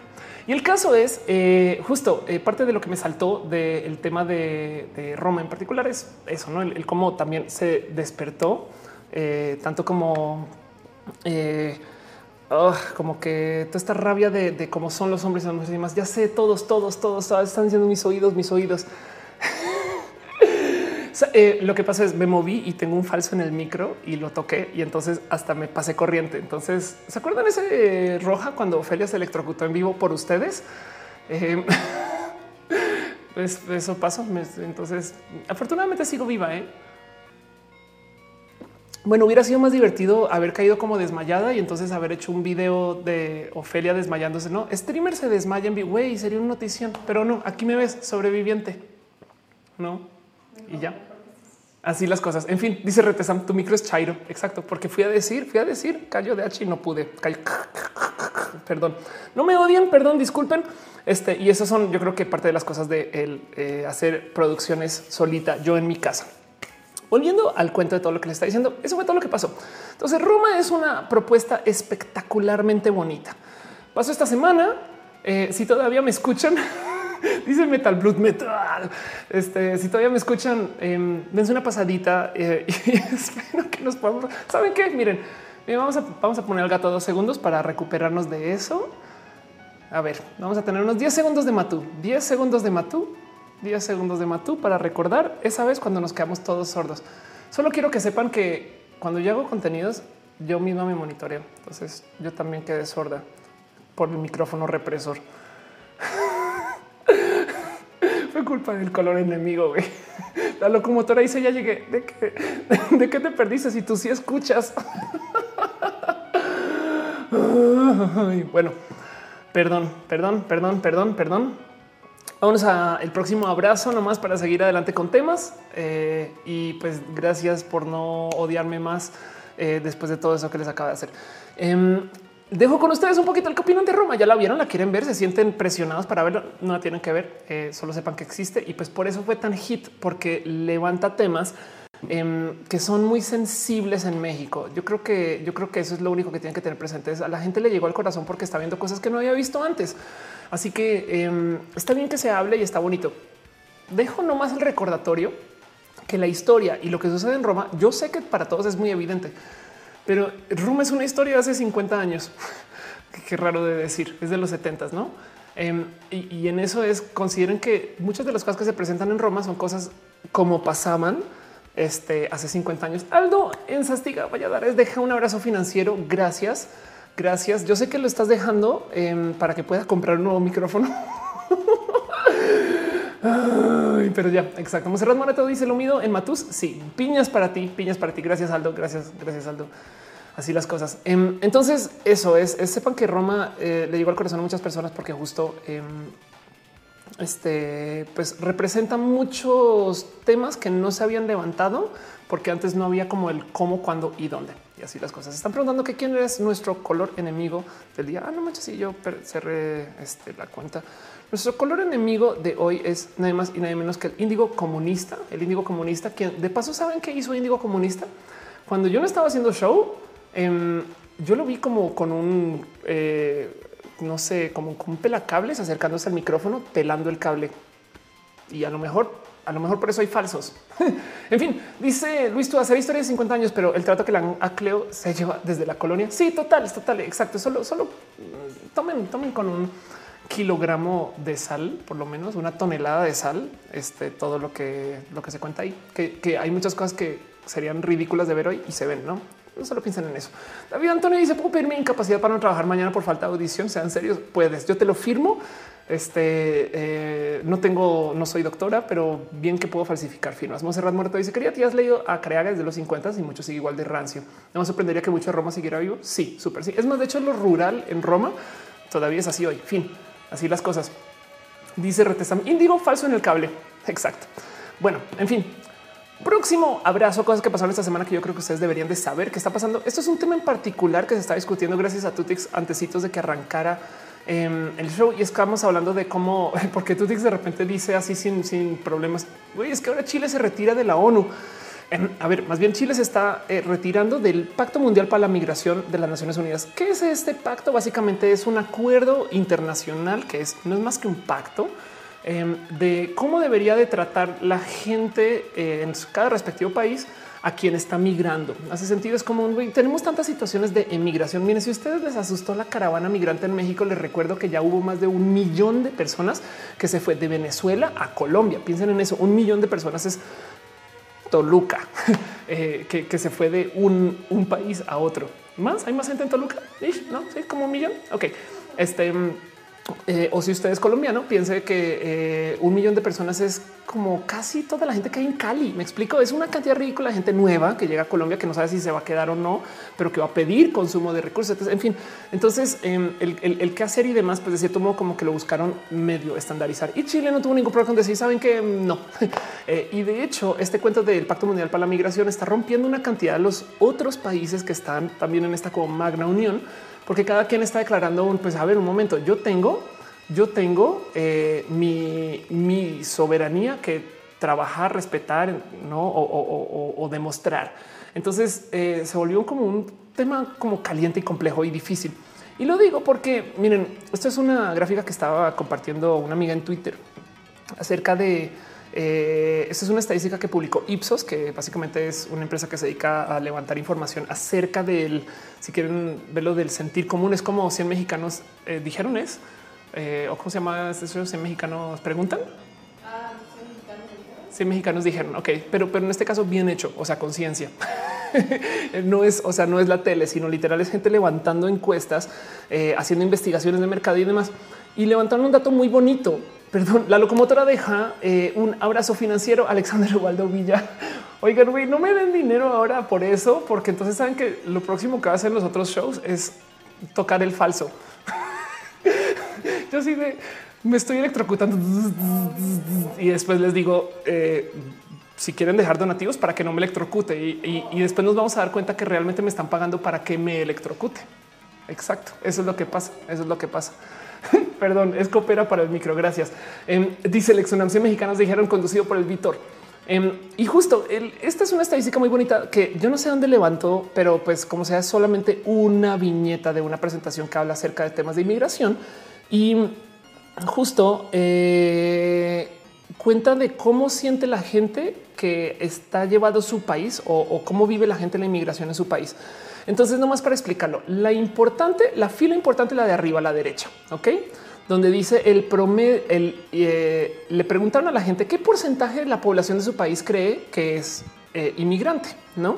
Y entonces, por ejemplo, para Argentina, la respuesta promedio es de 30. O sea, de toda la gente que censaron, que podemos siendo Ipsos pensar que son miles de personas, de toda la gente que censaron, la gran mayoría, o perdón, el, promedio de, la gente censada dijo como el 30%. La realidad es el 5%. Por ende, hay una desviación en percepción de inmigración estoy rapeando. Hay una, hay una, hay una desviación en cómo se percibe la inmigración del 25% desde la realidad. ¿Hace sentido? La realidad es 5, la gente piensa 30. Entonces ahí en la gráfica del centro nos dicen se pasaron por 25. Entonces, la gráfica, em, este, pues de cierto modo lo que, lo que tienen que ver es de arriba para abajo. tienen primero los países que piensan que tienen a más inmigrantes y abajo los países que piensan que tienen menos inmigrantes de lo que realmente tienen. Y esto dice mucho acerca de la sociedad en general. Por ejemplo, en Argentina parece que la gente está convencida que todo el mundo es inmigrante. Bueno, el 30%. México también está ahí arriba. Brasil también, África del Sur, luego Perú, India, Rusia y Estados Unidos. Em, y esto dice mucho acerca de las meras como actitudes que puede tener cada quien acerca de lo que es su como cultura local. Colombia está como para ahí más o menos entre la media del desvío Em, y hacia abajo eh, tenemos a Israel y Arabia Saudita pensando que hay menos inmigrantes de lo que realmente hay. Y que de paso, si se fijan en Arabia Saudita, hay mucho, hay, un altísimo porcentaje de inmigrantes a comparación de lo que es Argentina, que es curioso de ver. Entonces la gráfica me parece espectacular de ver porque siente mucha gente. Perdón, un pequeño paréntesis. José Cruz deja otro abrazo financiero. Muchas, muchas, muchas gracias. Carol Londoño dice que tiene una pregunta muy importante, pero no ha hecho la pregunta todavía. sí, exacto. Dice África del Sur. Lo siento. Eh, la locomotora dice no alcanza a ver el toque. Se puede repetir. se puede repetir porque hay recalentado, eh, pero ya yo ahorita, ahorita me está zumbando la oreja y yo sé que ustedes también y me muero de la pena. Perdón. Más porque dice otra forma interpreta la gráfica que tanto pánico ha generado la ultraderecha respecto a los inmigrantes. Puede ser, puede ser exacto. Entonces, eh, Heidi Goods dice la abundancia en ti, Ofelia, es el Ofelia Ton, porque es el fin de año. Eh, Francisco Navarro dice cuántas desviaciones estándar de una media. En este caso no son desviaciones estándar porque estamos hablando de porcentaje neto, pero, pero y, entonces no nos da una curva para saber cuál es la desviación estándar, pero aún así puedes ver más o menos como qué países se sienten eh, eh, qué países están orinando más lejos del tiesto que otros en cuanto a cómo se sienten con la gente que inmigra a su país. Me parece una gráfica espectacular de hacer. Yo, la neta, mientras más la ven, más cosas van a poder encontrar acerca de qué países se sienten llevados. No, por ejemplo, en China en particular, eh, el 0.1% de China es inmigrante. Ahora China es inmenso. Em, o eh, este, en México, por ejemplo, a mí me rebasó esto. A ver si encuentro. Aquí está México. México, el 1% de México es de inmigrantes. O sea, el 99% del país es mexicano. Entonces piensen en eso cuando ustedes digan, no, ahora hay extranjeros en todos lados. La verdad es que no, es una vana medida de percepción. Me parece espectacular que eso esté ahí. Y pues volviendo al cuento de, justo de eh, el Pacto Mundial para la Migración de las Naciones Unidas, Em, eso es, esto es un tema que también en últimas, pues sí, como lo estaban diciendo, va a ser muy presente en el 2019, no la mera migración, el que se pueda, el que hay tanta gente que tiene esta capacidad de migrar y, vamos a ver qué pasa con toda esta supuesta inestabilidad. Porque otra de las cosas que tenemos que tener muy presentes cuando estamos en medios digitales es que si bien sentimos que todo está a la chingada, no está tan de la chingada como sentimos. Eh, y eso es porque los medios, las redes sociales y la mera comunicación social nos hace enfocarnos en todos estos negativos, olvidando una cantidad de positivos y olvidando una cantidad de realidades de la vida, como que la neta, neta, eh, no sé, eh, si hay mucha gente que tiene ciertas complicaciones de ciertos temas de salud, me explico. Entonces vivimos en pánico y no puedo creer que eso esté pasando. Y después sí, pero hace 5, hace 10, hace 100, bueno, quizás no 100, pero hace 20 o 30 años también pasaba, solamente que no, lo sabíamos, no lo veíamos. Y ahora que tenemos las redes nos enteramos de todo. Como le decía mi hermana este fin de semana, no solo nos preocupamos por nuestro sismo, sino nos preocupamos por nuestro sismo, la inundación en Estados Unidos, el tsunami en eh, este otro país, el temblor en este otro país y además encima de eso el volcán en este otro país. Entonces pensamos que todo está de la chingada cuando la verdad es que vas y mira si hay mucho que eh, ha sido así por mucho tiempo y si acaso ha cambiado ligeramente, pero no es este como cambio abismal. Entonces vimos muy preocupados por todo. Eh, y eso lo dejo eh, como a su consideración cuando piensan el tema justo de lo que va a pasar con el tema de la migración y así. Dice eh, Mario, ¿cómo estás? Quisiera saber de mi país, se llama Costa Rica. Costa Rica. Está muy bonito eso. Em, querida tía, no podría tu show en Querétaro, pero quiero que sepas este, que lo más cool de la vía piñas, pero no te preocupes, no te preocupes. Yo sé que es una fecha súper difícil. Es el 22 que está muy encima de las navidades. No pasa nada. Em, ¿Por qué estás preguntando por Costa Rica? Costa Rica, de hecho, en particular, justo eh, hasta donde sé, eh, hace un país que se ha enfocado mucho en eh, presentarse muy a favor de todo lo que son energías verdes y ojalá eso pueda suceder. De paso, yo descubrí hace nada que em, no mucho del agua que consumimos es reciclada y yo pensé que eso era una realidad. Entonces, en fin, la industria de, la tecnología verde yo creo que se merece su propio show. Eso llegaría a eso eventualmente cuando habrá mucho de qué hablar. Cristian Rodríguez dice, ¿Qué opinas sobre las peleas en redes sociales? Me refiero a que pareciera que todos saben de todo y se creen política y socialmente correcto. Tengo por lo menos 36 rojas hablando del tema. Solo te voy a decir esto. Las redes sociales nos envenenan para que discutamos, em, tanto por mostrar los seguidores como por eh, que el algoritmo saca a relucir eh, los tweets que tengan más interacción em, y nos obligan a radicalizar nuestra posición por, porque si estamos discutiendo en redes sociales las estamos usando. Entonces ellos necesitan que usemos las redes sociales porque técnicamente nosotros somos el producto. Y por eso es que decía al comienzo este, eh, de esta transmisión que si se le cobra a, la gente que usa redes sociales, entonces por lo menos, por lo menos se puede mitigar un poquito eso. Es una lástima. Victoria Ramírez dice que se tiene que ir. Espero que no haya sido porque te dejé completamente sorda. Eh, lo siento, eh, pero pues en cuyo caso mañana, mañana puedo hacer un tutorial de cómo este, hablar en Eh, mañana, mañana comienzo a aprender seña inter, lenguaje de seña internacional, que debe haber un lenguaje de seña, mexicano. ¿eh? Si lo pensando que tienen tantos estándares mexicanos, es posible que exista un lenguaje solo para México. Pero bueno, eso es otro tema y así las cosas. Y con todo eso, todo eso es todo lo que tengo en la sección de abrazos y ya llevo al aire oficialmente una hora 46 minutos, pero así. En fin, dice más en radicalízame. Yo puedo. Em, este dice eh, Matías Alfaro. Quería saber qué repercusión tuvo por allá el caso de Telma Fardín. Ah, porque en Argentina era un movimiento muy fuerte. Sí, eh, sabes que bueno, tú lo viste más que yo, no? no Entonces, no como que tuviste a, eh, no lo levantaron mucho. A mí me tuitearon mucho. Felia, por favor, habla de esto, dale retweet, no? Em, es una lástima para los que no están enterados. Básicamente apareció otro caso. Es como el Me Too argentino. Em, y, pues sí, evidentemente, o sea, reprochable una lástima que, se haya tomado como con tanta eh, indiferencia por tantas personas, pero pues es que sobre todo Argentina que es tan soez. Em, entonces como que, tiene mucho que romper Argentina en estos temas todavía eh, y es, raro porque es un país, no sé, como que en mi opinión muy pro feminista, pero entonces luego les costó mover el tema del aborto y fue una batalla campal entonces yo creo que no ha de ser fácil eh, ahorita como se debe estar viendo una rara polarización. Lo siento, lo siento, lo siento. Dice Victoria Ramírez, no te preocupes, mis oídos ya dejaron de sangrar. Qué bueno, qué bueno. Dice Real Chicane, sí, hay una lengua de señas mexicana, el internacional casi no se usa. Qué chingón, ahora lo quiero aprender. Victoria Ramírez, manda un abrazote. Feliz Navidad, feliz Navidad contigo. Y Carlos Bartolo dice, acabo de llegar, está en la oficina tomando agüitas locas. Hola, Gama Volantes dice, te escuchas de hace 20 minutos que me metí a bañar. Chingón, entonces no eres sorda. en fin. Em, entonces el caso acerca de, eh, los Me en particulares, ojalá se mantenga vivo para que luego más personas lo hablen, lo digan, opinen. Es, eso hay que comunicarlo y así las cosas. Pero bueno, vámonos entonces a una primera sección para pasarla rápida, porque tengo un tema nomás que me acaban de sugerir antes del show. Es una sección que más ciencia y tecnología. Y esto es un tema que me sugirió nomás mencionar Caro. Dale Caro, nuestra moderadora del chat, espectacular moderadora. Y ella me dice, oh, puedes nomás compartir esta información. Dice adiós lentes, crea unas gotas que van a corregir la miopía y la hipermetropía que me parece perdón. Son este tipo de cosas que dices eh, cómo funcionará, no? Eh, y a fin de cuentas, eh, este ¿qué, tipo de trabajo hay para que eso se pueda traer a nivel de producto. Es como si alguien de repente dice no, una pasta dental que en últimas elimina no todo lo que sea eh, caries, no? Sí, y, te dices, güey, hay mucha, hay una industria hecha alrededor de todo esto.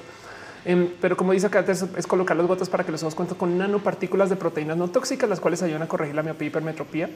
Em, y pues nomás les comparto a ustedes en caso de que esto sea tema.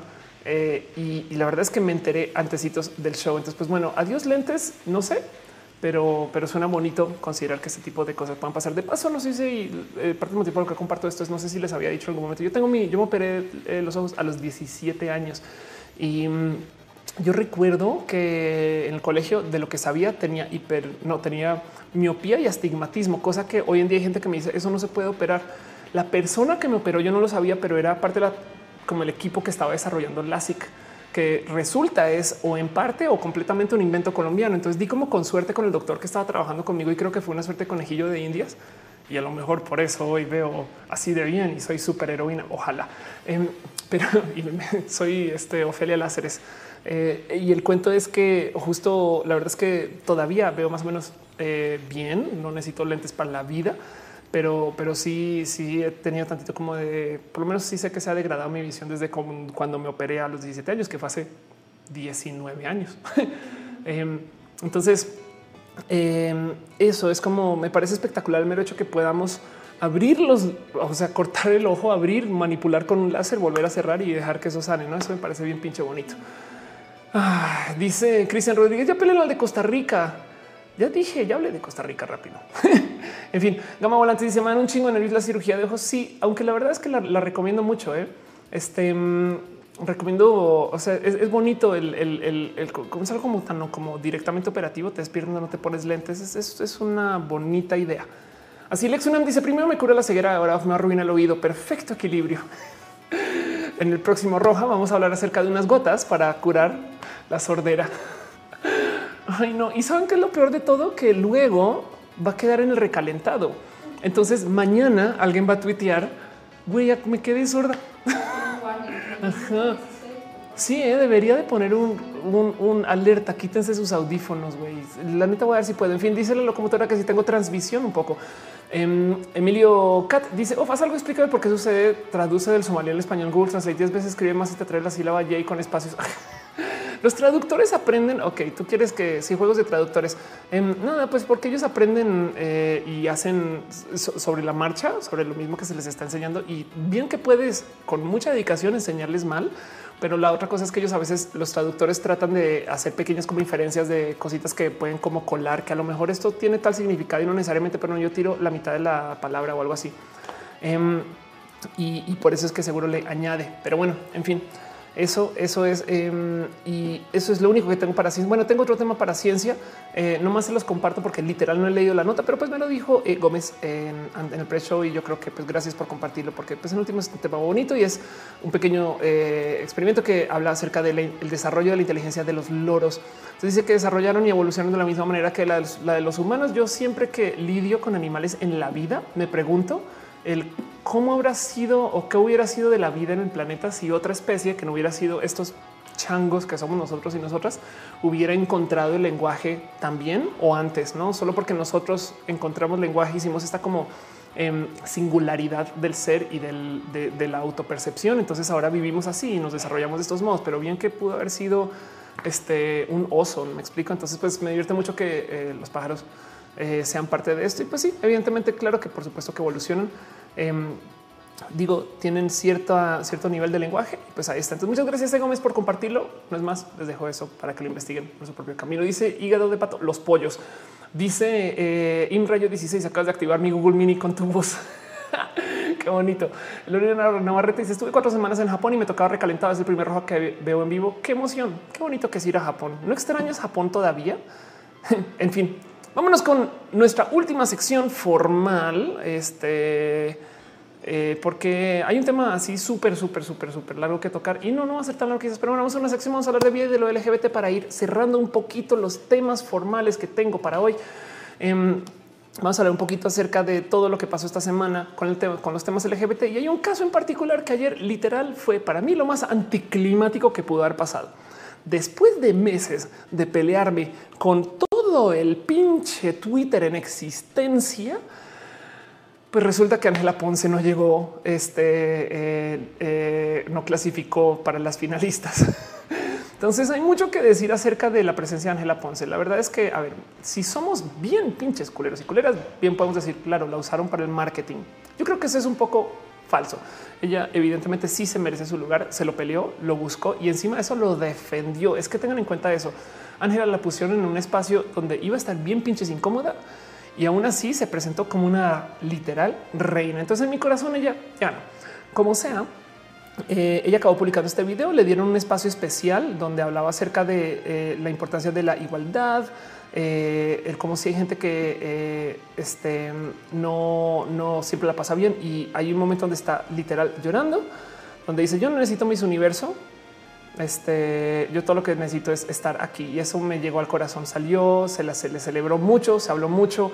Em, siento yo que demostró que hay una cantidad ridícula de gente que estaba ahí solo por trolear, que ya lo sabíamos, no? Porque como que nos, no hubo tanta celebración, que está bien, eso está bien, pero no hubo tanta celebración de ya ven, ¿eh? porque, porque es vato. ¿eh?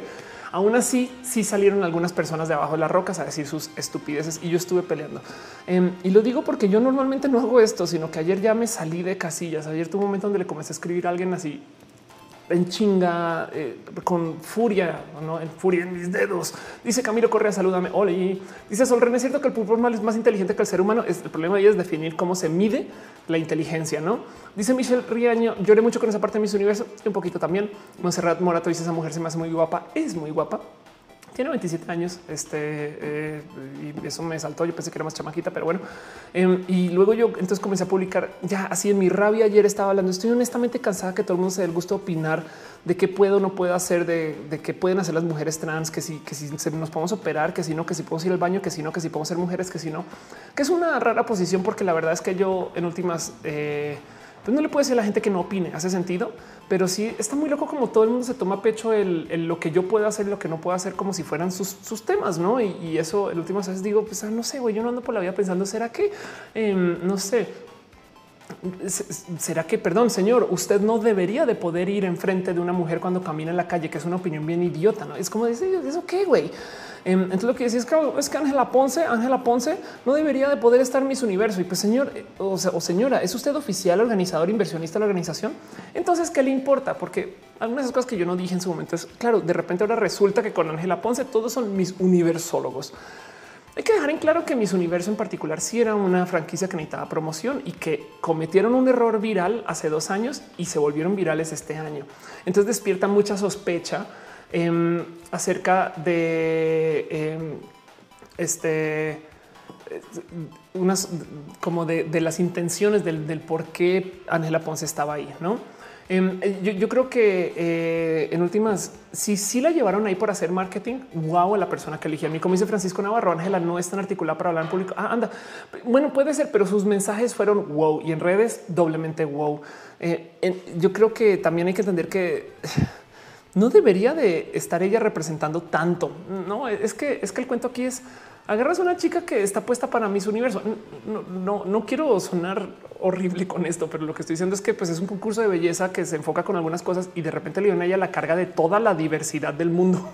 no, entonces una sola vieja representaba este, toda la batalla de la diversidad frente a todos estos transfobas que además, como lo decía yo en Twitter también, güey, hay gente trans en tantos lugares, política, este, medios, en comunicación, en ciencias, en desarrollo, en construcción. Ustedes nombren el rubro y van a encontrar una persona trans.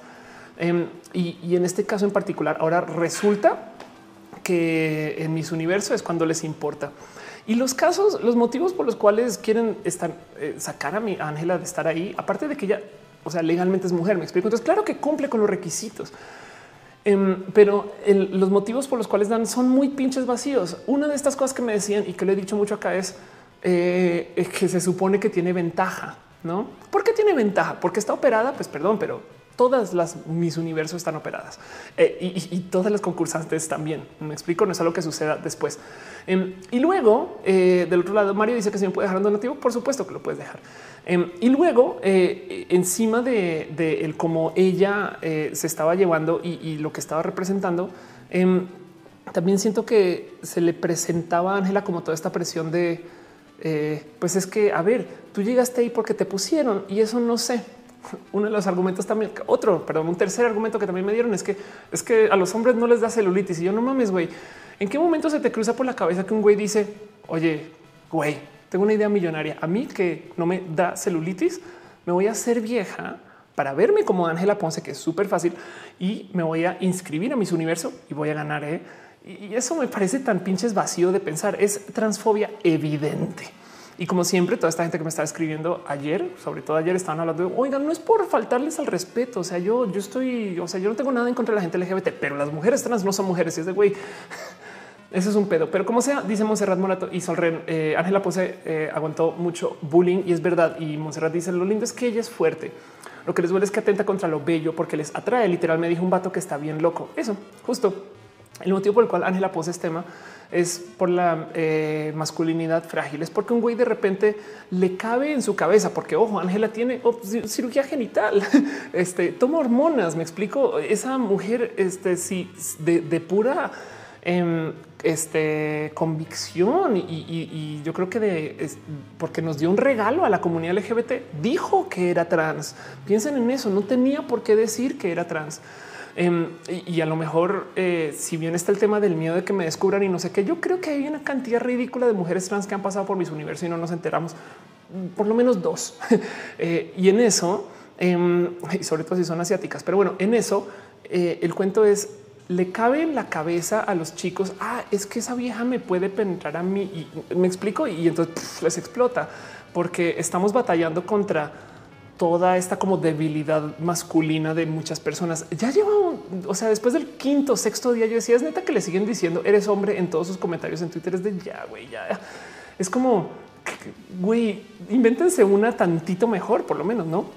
Yo sé de muchos chistes, pero el cuento es eso. Em, justo una de las cosas que decía este Elsa Scarlet Pixel en Twitter. Sabes, me pregunto si el mundo en serio está cambiando a nuestro favor o solo es que estamos teniendo más exposición mediática. Eso es un tema que yo creo que vale la pena investigar. En últimas, em, es una lástima eh, el cuento de Ángela Ponce. Eh, estuve, me entrevistaron para México.com y me preguntaron acerca de qué pensaba yo de esto y dije todo esto que les he dicho a ustedes, pero en esa misma entrevista también entrevistaron, levantaron eh, algunos comentarios de este. Ay, caray, nos va a buscar el, artículo. Eh, México.com, este Ofelia Pastrana, este.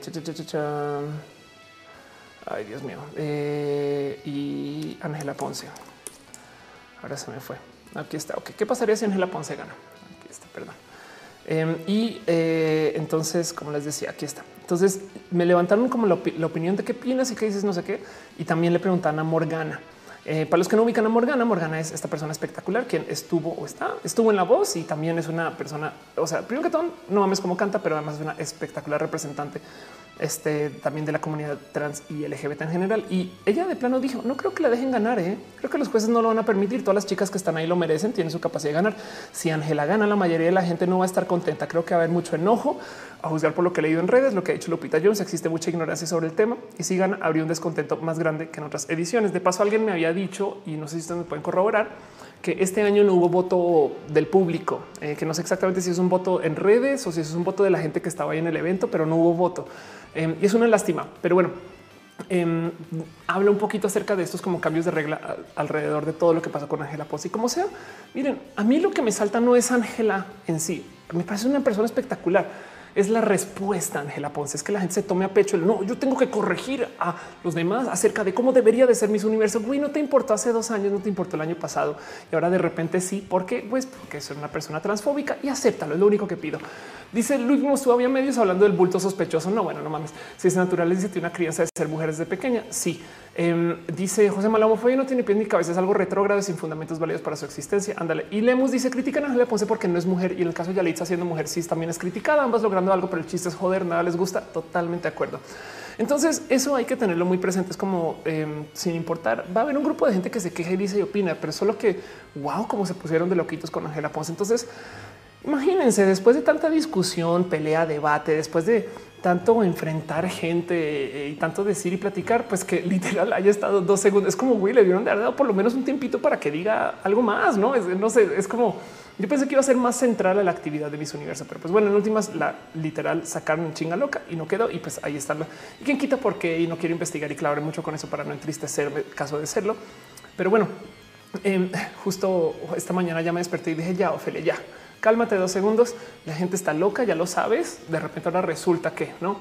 Monserrat dice: Tío, está bien erotizar la binario. Apenas me decía que es persona de edad avanzada que parece una señorita muy guapa, pero que no importaba lo que dijeran de ellos. Si había nacido chico, no le quitaba lo lindo. La chica ahorita se casaría con ella si fuese joven. Me gustó oírlo. No sé si adecuado como se erotiza. Pues si es que no, justo por supuesto que a ver, Ángela es una, porque también me decían es que de repente vienen acá ustedes gays y yo sí saben que Ángela pues es heterosexual, no? Encima de eso es una perdón la palabra, vieja como cualquier otra. Entonces, pues por supuesto que eso que dices es... Miren, de nuevo, les voy a contar la historia de una amiga que nació y en el parto de su mamá ella tuvo una pequeña complicación con como el doctor la como operó al sacar y sin querer eh, le causó un pequeño daño genital. Entonces mi amiga creció con una pequeña deformidad genital que a los pocos años cuando apenas pudo se lo operó y ya. Y pues es, es la historia de eh, la corrección genital de una amiga que pues conocí yo y que vive en España y que se llama Ángela Ponce. si ustedes ven a Ángela Ponce como una mujer que nació con una complicación genital y que luego se arregló con cirugía, la historia es otra, pero como la ven como un potencial hombre, entonces como ningún hombre puede estar con otro hombre, ya nos metemos en pedos, güey, perdón, es una niña y es una mujer y es una señora.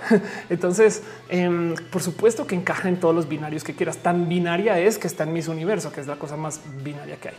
En fin, em, este, eh, eh, yo, yo, creo que para una persona, es más, para una mujer trans bien binaria, Em, si tú te consideras biopansexual, sobre todo pansexual, eh, porque te atrae eh, Ángela Ponce, eh, puede que se lea como un poco de transfobia, porque no, no le da su lugar como mujer, sino le da su lugar como algo que no es necesariamente mujer, pero como tú eres pansexual, está bien. Y ese es el tema con las mujeres transbinarias y los hombres transbinarios también, de paso. Eh, son de estas cosas que, les digo que yo me, vivo en el lesbianismo eh, y, me gusta mucho considerar y vivir y, devenir lesbiana porque pues soy mujer y entonces no, o sea, erotizo a las mujeres. Hace sentido. En fin, este, pero bueno, dice no somos no importa que haga cada quien con su cuerpo al final de su decisión, hay que respetar la decisión que se tome cada quien, hay que luchar por el respeto de todos de acuerdo. Listúa dice es que no deberían, es que ni siquiera entienden la sexualidad, ya deberían poner obligatorias las clases, totalmente de acuerdo. Dice un Lemus, no hubo voto, pero hubo Botox. Francisco León dice, pues Ángela, no tal vez ni la primera y no menos la última. Ojalá ya se eduque la gente que es ser mujeres y ser hombre no basándose únicamente en los genitales también. Y aún así, con todo perdón, pero Ángela pues tiene a JJ. Entonces, pues no. Como sea, yo lo que decía en redes eh, es que creo que vale la pena considerar que más bien deberíamos de asombrarnos, deberíamos de eh, por lo menos darle un poquito de, mm, no sé, de, gusto a pensar que vivimos una época de la humanidad donde tenemos la ciencia y el desarrollo social y, la capacidad de que tú nazcas un hombre caucásico musulmán en Inglaterra eh, y mueras una mujer católica eh, de tez morena en México. Se puede, se súper puede. Existe la ciencia y puedes hacer todos esos cambios, no? Porque por supuesto que puedes cambiar tu religión, nacionalidad. Eh, por supuesto, pues ah, cambias tu lenguaje también, porque ese hombre hablará inglés nativo y luego hablará un español. Y, si viene con la suficiente edad, también será nativo acá. Y entonces acá no será hombre, sino será mujer y, cambiará su, apariencia tal y, puede eh, ser transracial de varios modos, por supuesto y todo eso es una realidad, ¿no? Entonces, eso es como qué, chingón la cantidad de cosas que podemos mover de nuestras condiciones de, nacimiento. Este dice más Porcupine como hombre caucásico musulmán en Inglaterra me siento ofendido. Eh, siéntete sorprendido Porcupine. Y así. Em, y dice Alma Azul, ¿qué opinas de Telma Fardín en Argentina? Yo creo que hay que, ok, mi opinión de Telma Fardín evidentemente es que pinche vida, porque salen estas cosas y porque salen después de tanto tiempo, qué rabia eh, pero luego yo añado lo siguiente, ojalá y salgan los próximos casos porque yo sé que los hay. Ojalá y no existan, la verdad. Ojalá y este sea el único. Y dices, bueno, solamente hubo un acosador en, todo Argentina. Pero si no, ojalá esto sirva para que ya más gente comience a hablar, como pasó en México en algún momento. Y así Carlos Antonio dice que le gusta mi gorrito. Gracias. Cuyito ZK dice si tienes más de 15 años está demostrando que es imposible aprender un idioma sin acento. Sí, pero lo puedes aprender. Me explico. Digo, tanto como de cierto modo mi transición, pues tiene muchas cosas que eh, son de güey, pero pues eso no le quita que eh, no necesariamente, no necesariamente, o sea, yo me, yo me devengo mujer, ¿hace sentido? Eh, entonces yo poseo la capacidad de hablar inglés y, lo aprendí muy tarde en mi vida y aún así, de todos modos, me, lo presento como si fuera de primera lengua y, lo digo porque así me desarrollé. En fin, Francisco Navarro dice, amiga, date cuenta. Julio Hernández dice, por Ángela sola pusieron para causar polémica y fue muy valiente al soportar tanto. Yo creo que hicieron más que eso. Y si la pusieron solo por eso, lo hizo súper chingón. Entonces, pues bueno, Carlos S. Gutiérrez dice un amigo y me dijo es que no sería justo si ella gana porque ella no tiene la esencia de una mujer. Ella no sabe lo que es ser una mujer. Ella no puede vivir lo que una mujer vive aquí. es que además justo menstruar y parir y es de, de cuando acá ahora resulta que mis universo es una competencia de, capacidad de parir, no sin mencionar que en últimas em, hay tanto de eso que es, tan eh, falaz.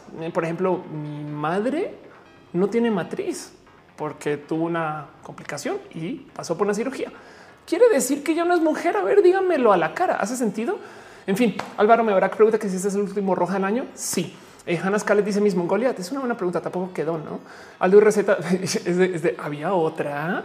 Aldo y receta dice no, el gente del stream llegó un poquito tarde. Es increíble. El último roja. Yo pensaba que Ángela Ponce iba a ser finalista. Yo también. Mucha gente me dijo que también.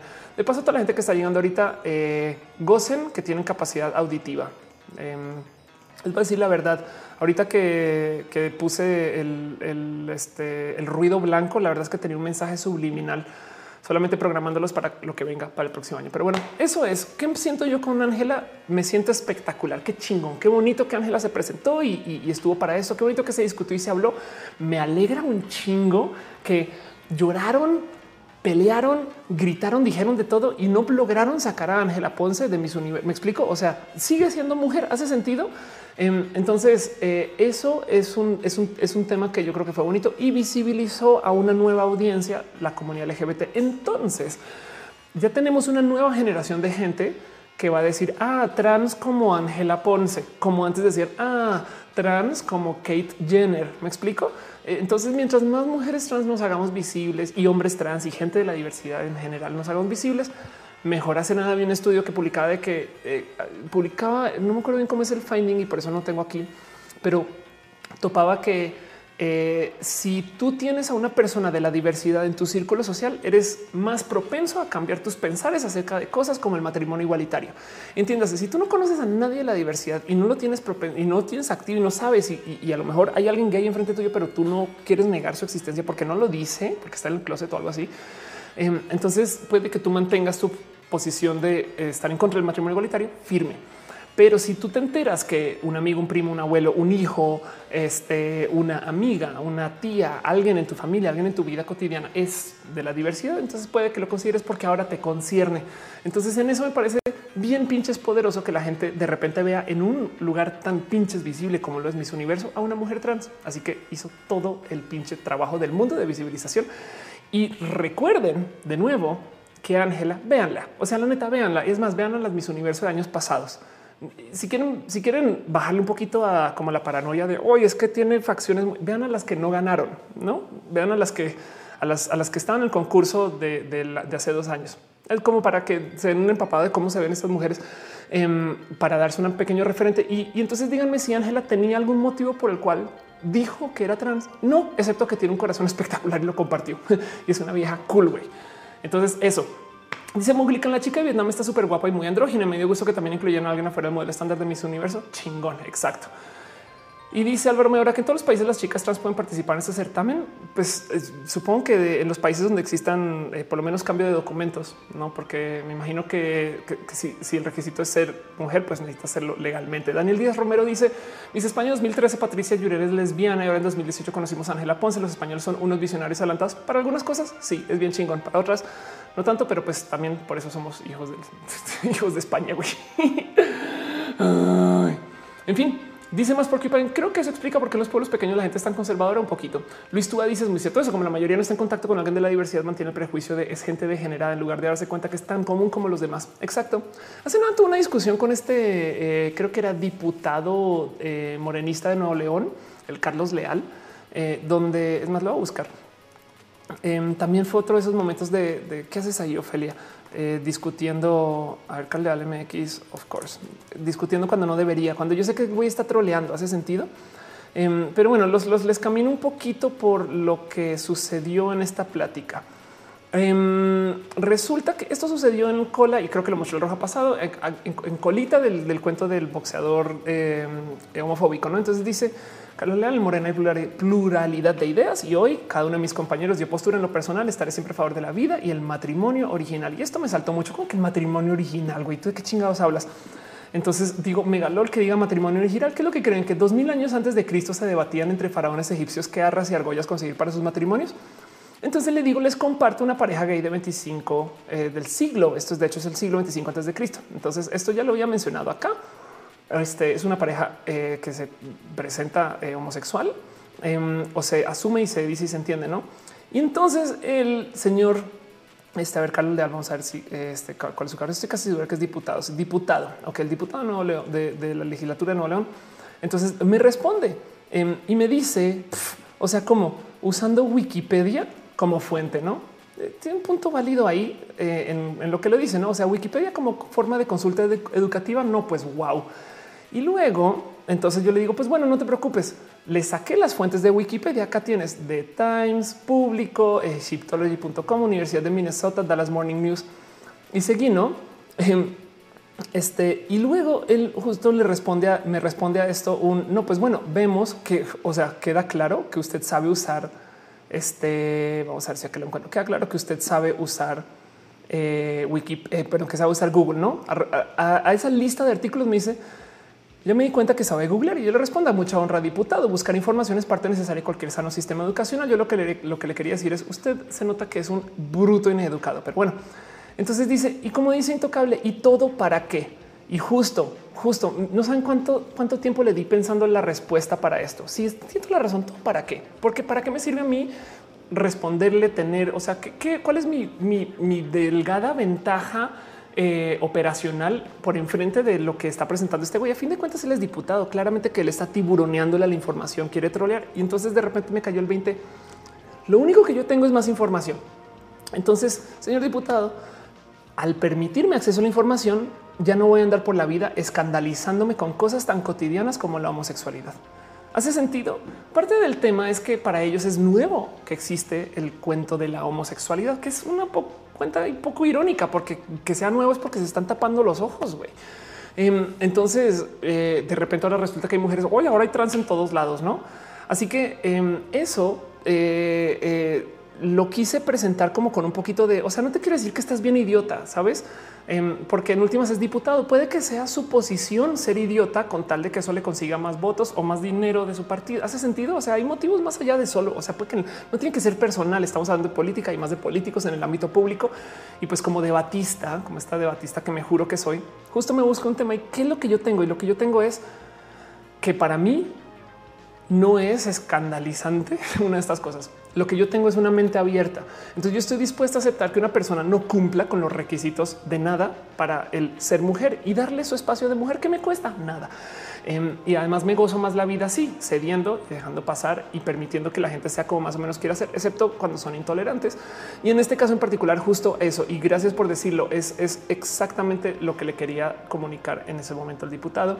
Y, me despertó un poquito esta historia, todo este cuento, el, el, que, claro, lo que, lo que yo, lo que yo tengo, lo que nosotros tenemos eh, nosotros y nosotras tenemos es que eh, no, nos parece lo más normal. Claro, una vieja trans llegó a mis universos. Güey, viejas trans en todos lados. No vivimos escandalizados de que de repente ¡Ah! de dónde salió esta vieja trans. No, güey, para nada, para nada.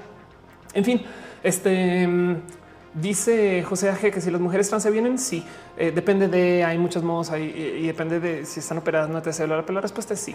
Eh, dice, pues en tiempos barbáricos había matrimonios grupales y antes de eso poligamia, así que términos estrictos en matrimonio hetero no es original, tan no es original y tan no es natural que los otros animales del reino animal no lo ejecutan. Güey, es que si el, matrimonio fuera tan natural como dicen que es, no es que pues, la naturaleza nos dice ustedes antinaturales. Qué pedo, güey. Tendríamos bodas de jirafas, güey, y no existe, güey. Carlos Bartolo dice mejor amiga dice que no confía en las personas trans porque siente que ocultan cosas. Dijo que es influencia de la tele. Suena mal que ocupamos que ocupamos amigas trans para entenderlas mejor. Total. güey. Em, de hecho, hay un video por ahí de Suri de que Fish TV donde ella le está preguntando a la gente que, cuáles son las diferencias entre transvesti, transgénero y transexual. Mucha gente las tiene muy confundidas. Em, y una persona dice no, pues trans es de tranza y así las cosas. En fin, José me dice: Me pasó que decías off al no tener contacto con alguien del LGBT y mantenía mis pensamientos de limitaciones al firme, pero luego que conocí, tuve trato abrir mi mente. Gracias. Ah, bueno, sí, total. Y además, porque eh, la gente trans eh, son los nuevos agentes secretos. Pues la cagamos porque ahora somos agentes públicos. Hace nada hubo un video em, de voy a ver si lo encuentro. Eh, si hay costume guide, ah, si hay agent. Si vamos a ver si lo encuentro donde una persona de ah, es que salen disfraces, real disfraces. Bueno, aquí está. Em, una persona que trabajaba eh, como jefa de disfraces en la, en, las, en la CIA, en la CIA, despacho de inteligencia, confiesa los trucos que usan o usaban para esconder gente, no a nivel de qué tipo de prostéticos, cómo eh, cómo, pueden maquillar a la gente, cómo, cómo les cambian el caminado, el acento, demás y no sé qué. Y entonces opinan de todas las cosas que se pueden hacer para cambiarle la apariencia a un espía. Em, ahora se nota que esto, el mero hecho de que estén hablando de esto es que ya esto es ciencia vieja y que hay un motivo por el cual hay que platicarlo y compartirlo. Y encima de eso, el hecho que lo compartan también de cierto modo dice que esta persona yo creo que ya no está llevando esta chamba. Pero durante este video, esto de hecho lo presenta para Wired, que es esta revista espectacular que conozcanla si no la conocen. Em, pero para este video, entonces de repente en algún momento dice transformar a una mujer en hombre se puede. Es complejo, pero se puede. Pero transformar a un hombre en, en mujer es imposible. Y yo lo que pensaba es, güey, es cero, es cero imposible. O sea, vean nomás a las dragas. Entonces, pues me cayó el 20. Claro, dice que es imposible para que la gente piense que la CIA no lo está haciendo en este momento. ¿no? Y comencé así entonces a usar mi sombrero de la paranoia por todos lados. Em, y me saltó mucho de que sea este como no canónico de no, güey, es que no, no se puede transformar un hombre en mujer. Dice, güey, a huevo, súper. Sí, yo lo he visto todos los pinches fines de semana en Instagram y así las cosas. Pero bueno, el caso. Eso está ahí. Sandra Cecilia dice salúdame. Oli. Scarlett Cat dice transformando el mundo. Mike Castillo dice habrá algún autor de eh, investigación en relación del tema trans. Algo como más. Hay un chingo de gente investigando temas trans. Yo creo que la mejor persona que te puede guiar para eso es Shibon McManus. Eh, eh, Shibon se escribe Siobhan. Este, eh, pero eh, yo hice una entrevista con Shibon que te la recomiendo. De paso, fue muy bonita porque hablamos acerca como de la literal filosofía queer y, lo identitario. Em, se grabó aquí en este, en este mismo depa eh, y wow, este cómo me veía cuando tenía mis extensiones. este, pero bueno, el caso es mi entrevista con Shibon. Levantamos una cantidad de temas bien pinches bonitos. Eh, Shibon es una escolar, pues yo creo que o académica, bien pinche cool. Búscala en Twitter, Shibon FGM o Siobhan FGM, porque es eh, Shibon Guerrero McManus. Em, y justo discutimos el si yo puedo hacer cualquier cosa, porque no puedo ser un tarro de mayonesa? hablamos de tantas pinches cosas en esa entrevista. Fue muy bonito. Entonces te puede ayudar mucho, mucho eh, si te interesa saber a alguien que esté investigando el tema trans. Pero bueno, en fin. Dice Ángel Mila, un pansexual es alguien que erotiza el pan. No, un, pan, un pansexual es alguien que va al partido político de acción nacional a ligar. Eso es este, la pansexualidad. Dice Sol tan solo RuPaul, totalmente de acuerdo. Carlos Bartolo dice, tengo cabello, señores, me confunden en Grindr con mujer. Sí se puede, exacto. Mike Castillo eh, dice, eh, ¿habrá algún autor? Ah, ya, te respondí eso y largo además. Eh, Francisco León dice, o todo el mundo sabe que los agentes secretos somos los bisexuales porque somos invisibles. Oigan, se me ocurrió una cosa muy divertida el otro día, pero ya vi que es un chiste más o menos común y lo estaba poniendo en Twitter. Decía que y si los ninjas son realmente invisibles y conocemos a los ninjas de Japón, porque los ninjas japoneses son pésimos, güey, y ya se revelaron ante el mundo porque son malos, güey. Pero bueno, en fin, es así las cosas. dice la Tutix, ¿cómo dijo? Dijo que se llamaba Shibon, Shibon o Siobhan. Aquí está, aquí te lo, te lo dejo este, Eh, Pastor Coco dice vuelvo a invitar a Shibon. Yo creo que algo me voy a inventar para hablar otra vez con Shibon. Le, le mucho cariño. Es, es, es, bonito hablar con alguien desde lo académico, porque en últimas yo soy muy inventada para esto. o sea, yo investigo desde lo que puedo investigar y yo averiguo desde lo que puedo averiguar y eh, pues así las cosas. Me explico. Es como eh, no necesariamente eh, vengo yo desde el gran saber, sino desde el buscar. La visión de Elisa dice que es un punk sexual. Em, alguien que le gusta el pan dañado el punk. y tal me dice qué piensas de los Hollywood conspirativos sobre los trans. No tengo la mínima idea de qué estás hablando. Um, pero cuéntame. En fin, bueno, eso es todo lo que yo tengo para ustedes. Solamente tengo una nota más para compartirles en temas de lo LGBT, eh, que lo vengo mencionando desde hace rato. Y es el famoso cuento de las terapias de conversión y la campaña de las terapias de conversión. Eh, por fin salió un gran video que hicimos entre muchas personas eh, se llama Conóceme. Entonces fue un video bien pinche divertido de ver y hacer y de hablar con estas personas, eh, donde estamos todos diciendo que justo ni la orientación sexual ni la identidad de género son algo que puedes cambiar. Entonces esto se usa un poquito para que hablemos de que existen estas cosas que se llaman las ecosig, que es eh, las terapias de conversión y ha salido muchas historias perdón, horribles de esto. Em, pero qué bonito colaborar con un video así. La neta es como de muy pinches gente, gente y gente y gente y gente y gente. De no manches, todos los pinches nombres están acá, eh, menos algún par, pero wow, como, como se reunió gente bonita para hacer esto. Entonces se publicó esto Em, y pues ya se los quería compartir nomás. Y, es porque de nuevo quiero que tengan muy presente y que sepan y que entiendan que se está discutiendo, se está hablando del tema de la ecosig porque se quieren ilegalizar y con toda razón son una forma de tortura. Fin, es lo único que tienen que saber. Em, la verdad es que eh, el, hate no va a dar pare. Hace sentido. Eh, eh, entonces, pues por lo menos tener mecanismos legales para quien está sumido en un espacio de máximo hate eh, yo creo que me parece un gran positivo. Y pues eso es todo lo que tengo hoy en la sección de LGBT. Llevo al aire dos horas 25 minutos. Le voy a dedicar lo último que tengo del show de todo lo que tenemos para el fin de año, una sección que se llama Pregúntele Ofelia. Para que ustedes me avienten todas las preguntas que quieran, todas las preguntas que quieran y que pues de una vez podamos platicar. De nuevo, me disculpo nuevamente si los dejé sordos o no. Yo todavía tengo la oreja tantito zumbadita, em, así que perdón. Y, y yo también traigo mi volumen un poquito alto, entonces también eso pasa. Dice Carlos Gutiérrez, ¿qué onda con esos malos ninjas? Exacto. Bueno, si quieres saber la verdad, verdad acerca de los ninjas, este, bueno, es una, es una potencial verdad. Em, pero si mal estoy en el teatro kabuki, que es teatro japonés, em, hay gente que se encarga de hacer tramoya. Entiendes? El tramoya es en el teatro cuando los actores se están moviendo, tienen que mover el escenario para cosas y la idea es que no los veas. Entonces, técnicamente en el teatro kabuki, em, este eh, vamos a ver si lo encuentro más. qué estupidez que estoy buscando. Em, había una entidad que se estaba vestida de negro, negro total. Quien lo has visto también en otros espacios, en estos otros como eh, teatros negros y demás, o, o, circo oscuro, este tipo de cosas. Em, y el cuento es que lo que hacían es que estaban ahí, pero había como pacto simbólico con la audiencia que realmente no había nadie, pero estaban ahí porque tenían que tramoyar, tenían que mover que la mesa, que la silla, que las cosas. Los ninjas se supone que son personas que se camuflajean con la interacción social en general. Entonces técnicamente se visten de traje. Eh, si la gente está en traje, se visten de vestido, si la gente está de vestido. Y, por digo, estoy hablando, estamos hablando de ninjas clásicos y de la de cómo se supone que se desarrolla esa cultura y, de una cantidad de cosas que capaz no son tan precisas. Pero entonces en el teatro, para representar que llegaba una persona que era ninja, de repente un tramoyero actuaba con los actores.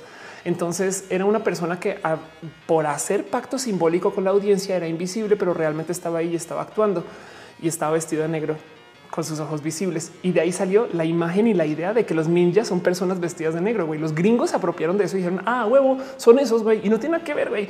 Entonces los ninjas que nosotros creemos hoy eh, son un invento a base de una mala interpretación de lo que se hacía en el teatro cuando los gringos comenzaron a comercializar la imagen del ninja. Y eso es eh, el por qué los ninjas supuestamente se visten así. Pero bueno, José me dice que si soy programadora, aprendí a programar en PHP, soy de la calle, eh, no hago absolutamente nada con PHP, entonces este, no te claves mucho con eso. De hecho, dejé de programar cuando tuve una agencia y contraté gente para programar y hace unos buenos, yo creo que ya voy a decir 10 años no escribo código, aunque bueno, de vez en cuando todavía mira mi website o feliapastoral.com, estas cosas, pues las codeo yo, pero, pero eso, es, ajustar hojas de estilo, me explico, es muy pequeño. Eh, Daniel Díaz Romero dice cuáles son tus películas y series favoritas del 2018. Es una buena. Eh, Sabes que Star Trek este año tuve nuevo Star Trek que hace rato no tenía eso. Amelia me está haciendo una pregunta que nos eh, que hiciste el mero comienzo del show y te aguantaste. Gracias. Danos tips para los que quieren iniciar la transición. ¿Cómo podemos iniciar con estos cambios de vestimenta? ¿Cómo implementar cambios de masculino a femenino? Eh, mejor que tú. Em, ok, eh, hay mil y un modos. lo primero es voy a asumir que ya le dijiste a tus amigos y cercanos.